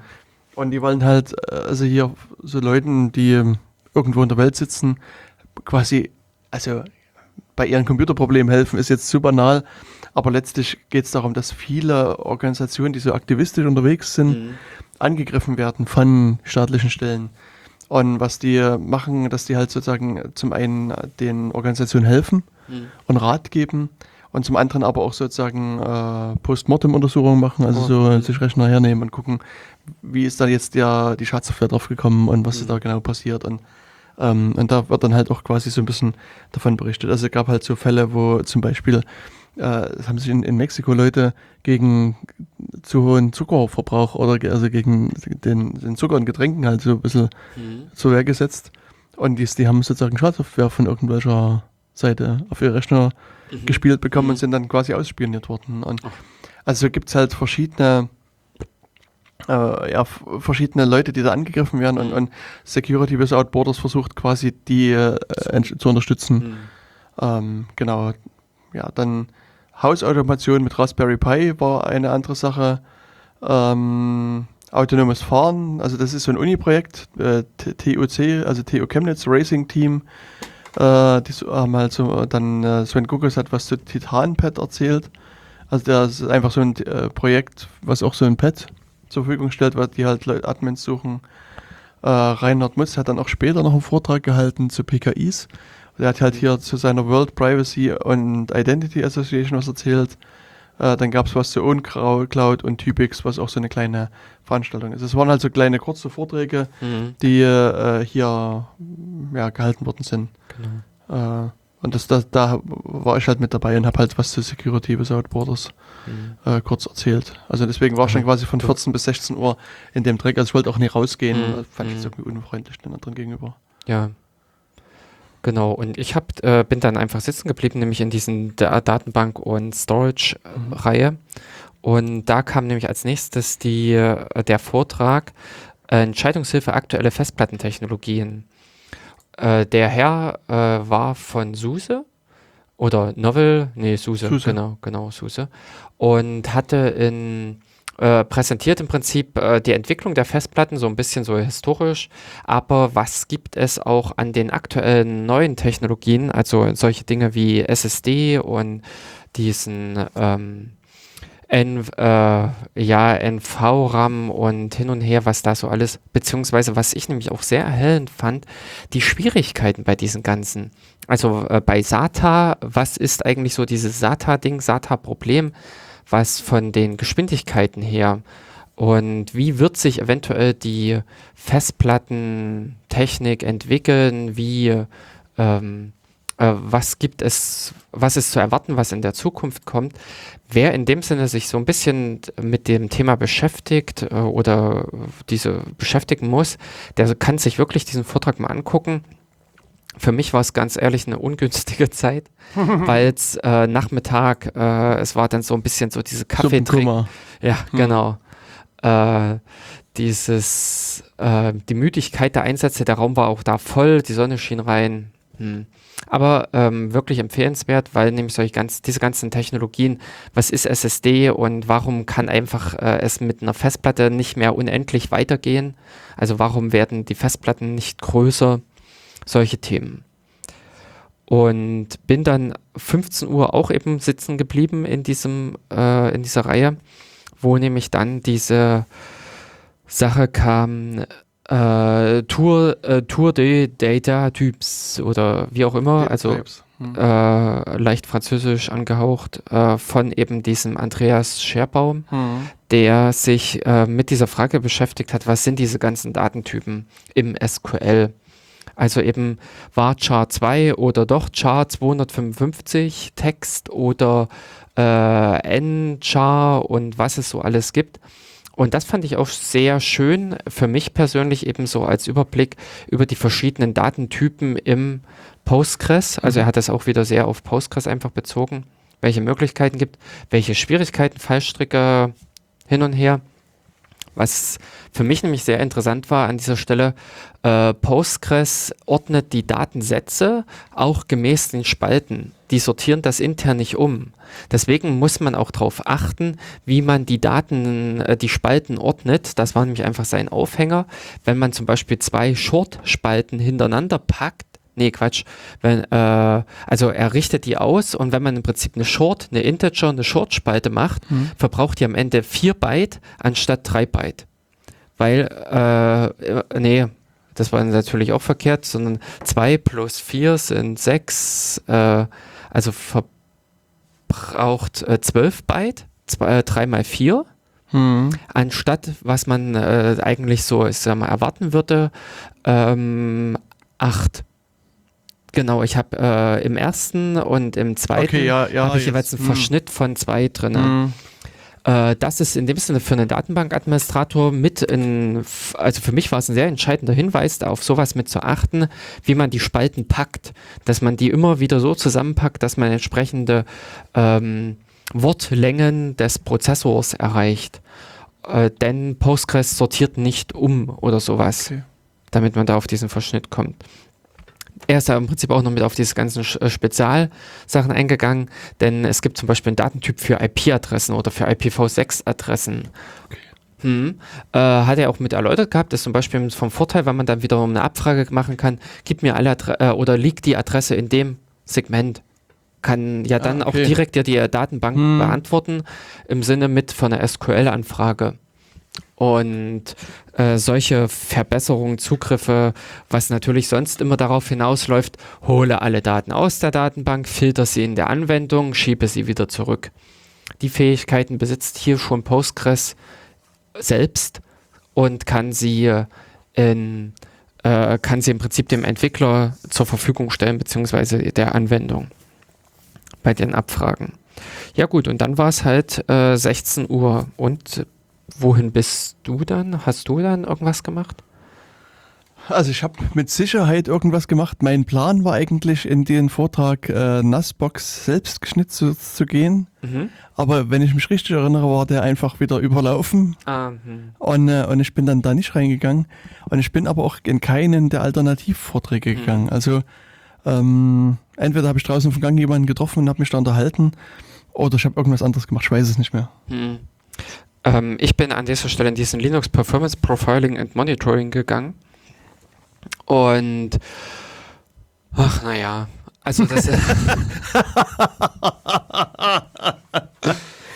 Okay. Es war, äh, ich sag mal jetzt ein Einsteigervortrag und er hat einen erklärt, äh, dass es Top gibt und äh, PS und mm, Ach echt? Ja, ich fand am Ende halt schade. Und was ich, äh, also das kam als Frage oder als Hinweis dann zum Schluss aus dem äh, Auditorium, dass es A-Top gibt. Und das ist eigentlich auch für mich das Ding schlechthin, genau. weil man da wunderschön alles im Überblick hat, sowohl die Festplatte als auch das Netzwerk. Ähm, und die Prozessoren, also oder die Prozesse, das, ja, eigentlich kann man diesen ganzen Vortrag auf den Punkt zusammen äh, oder runterbrechen, ah, top, fertig aus. Und das fand ich an der Stelle schade, denn ich selbst habe äh, zuvor, erst kurz zuvor, mit diesen äh, Performance-Tools rumgebastelt gehabt, mit diesen Linux Perf. Perf, genau und äh, bin da echt begeistert davon. Also da, das könnten wir vielleicht auch eine Sendung oder sowas mhm. dazu machen.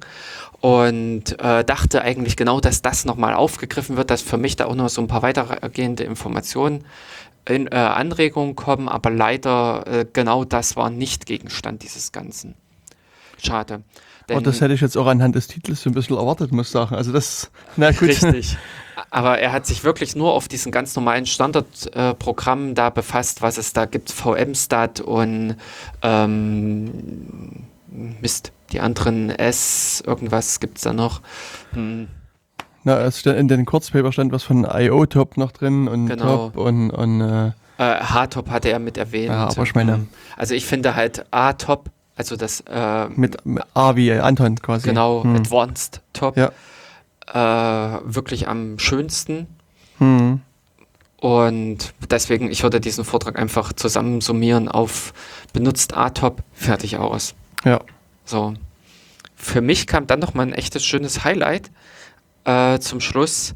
Und zwar mit Hey Siri, hello Jasper. Mhm. Ähm, und das war nämlich äh, ein Vortrag, da hatte jemand sich ein Siri, ein äh, Amazon Echo zu Hause nachgebastelt mit Open Source, beziehungsweise es gibt ein Projekt dazu und er hatte versucht, dieses Projekt zum Laufen zu bringen. also das ist natürlich jetzt, das ist genau wieder dieses Problem gewesen. Bringe ein, äh, nimm dir ein Open Source Projekt und kompiliere es. Also Okay. du, ja. Hm. Und er hatte im Prinzip seine Erfahrung da einfach geschildert, hatte auf so diese äh, Probleme hingewiesen, was eben genau äh, sein Hauptschwerpunkt war, Mikrofon. Also Knackpunkt ist wohl einfach mit äh, ein gutes Mikrofon verwenden. Okay. Äh, in wirklich vielleicht einfach eben, ich glaube, so diese 80, 100 Euro investieren, damit man ein ordentliches Mikrofon hat, um im Raum gehört zu werden, im Raum äh, verstanden werden zu können. Aber hatte eben, was ich im Prinzip interessant fand, äh, diese, den Aufbau des Ganzen erläutert gehabt. Also es gibt diese einerseits diese Spracherkennungssache Hm. und da setzt dieses Projekt hier, äh, dieses Jasper Project auf dem ähm, auf einer Internetseite auf, äh, ja, wo mehr oder weniger diese Texte hin, äh, also diese äh, Mitschnitte hin übertragen werden und man kann darüber genau die äh, analysierten Texte zurückbekommen. Hatte damit im Prinzip die Schwierigkeiten, die Umstellung auf Deutsch oder äh, was auch er sofort mit erwähnt hatte, er hat sein äh, Jasper nämlich äh, sehr schnell dann in einen deutschen Namen gegeben. Ähm, Mist. Hartmut, Harald oder sowas, äh, so, weil dadurch auch äh, definitiv die Erkennung gestiegen ist. Aha. Dieses äh, Jasper ist halt kein deutsches Wort und dementsprechend hatte diese ganze Spracherkennungssoftware Schwierigkeiten, das solche zu erkennen. Und es war wesentlich besser, einen deutschen Namen dazu, äh, dafür zu verwenden, äh, weil das natürlich genau dieses Einstiegswort ist, also dieses Startwort, womit man die Software aktiviert. WIT AI, genau heißt diese ähm, Spracherkennungssoftware im Internet oder diese Webseite, dieses, äh, dieses äh, Service, diese Plattform. Und äh, als Alternative existiert dazu aber im Prinzip noch eine lokale Software, Pocket Things, die aber nicht ganz so gut ist, womit er nicht so diese Erfahrungen, äh, die guten Ergebnisse erzielt hat. Ich persönlich wollte mir auch daraufhin jetzt auf dieses, aufgrund dieses Vortrags auch mal dieses Pocket Things vornehmen, weil äh, ich gerne mal probieren wollte, unsere Podcasts, also unsere äh, Datenkanalaufzeichnung zu ähm, also den Text dazu zu produzieren, äh, umzusetzen. Wäre ja in dem Sinne egal, man könnte es auch auf die Webseite laden, aber dieses WIT AI geht davon aus, dass man nur solche Schnipsel hat. Das Okay. ist nicht darauf, ich habe jedenfalls nichts gefunden auf, äh, bei meinem Stöbern, dass man da so ein, eine MP3-Datei hochladen kann und kriegt dann so eine fette Hm. Textdatei zurück, sondern die gehen davon aus, dass du so 20 Sekunden Schnipsel hast und die werden halt immer analysiert und dir zugespielt. Mm, Das fand ich jetzt äh, nicht so toll und deswegen wollte ich mich mal mit diesem Pocket Things beschäftigen. In Summe äh, war es einfach ein erhellender Vortrag, was alles geht, was alles möglich ist oder dass dieses Projekt existiert. Und es kam äh, zum Schluss noch der äh, Einwurf von jemandem aus dem Publikum, dass kurz zuvor ein Exploit für das Amazon Echo veröffentlicht wurde. Sprich, in dem Sinne ist dieses, diese Hardware auch zugänglich äh, geworden. Sie ist offen geworden. Äh, ja, denn äh, sie haben wohl da das Mik sieben Mikrofone drin. Also es wäre einfach interessant, äh, rein diese Hardware zu verwenden. Wer, sich, wer bereit ist, dieses Geld zu investieren, scheint es auch einfach eine schöne Basis zu sein, was man in dem Sinne kapern kann, äh, nutzen kann. Und äh, das war im Prinzip so mit ein kleines ähm, Schmankerl, äh, was am Ende so mit äh, präsentiert wurde. Er hatte wohl dieses System bei sich zum Laufen gebracht gehabt, aber eben nur mit dieser Online-Lösung, mit dieser Online-WIT-AI ähm, äh, Software und wollte einfach an dem Projekt dranbleiben, inklusive der Informationen oder Tipps, die aus dem Publikum gekommen waren, was so noch das Mikrofon betraf. Genau, und an dieser Stelle war Genau. die, waren die Linux-Tage zu Ende und unsere Sendezeit ist es ebenso. Wir danken fürs Zuhören, Genau. wünschen euch noch einen schönen Tag, bald schönes Wetter hoffentlich Mhm. und dann bis in vier Wochen zum nächsten Datenkanal. Genau, bis dahin dann. Tschüss. Tschüss.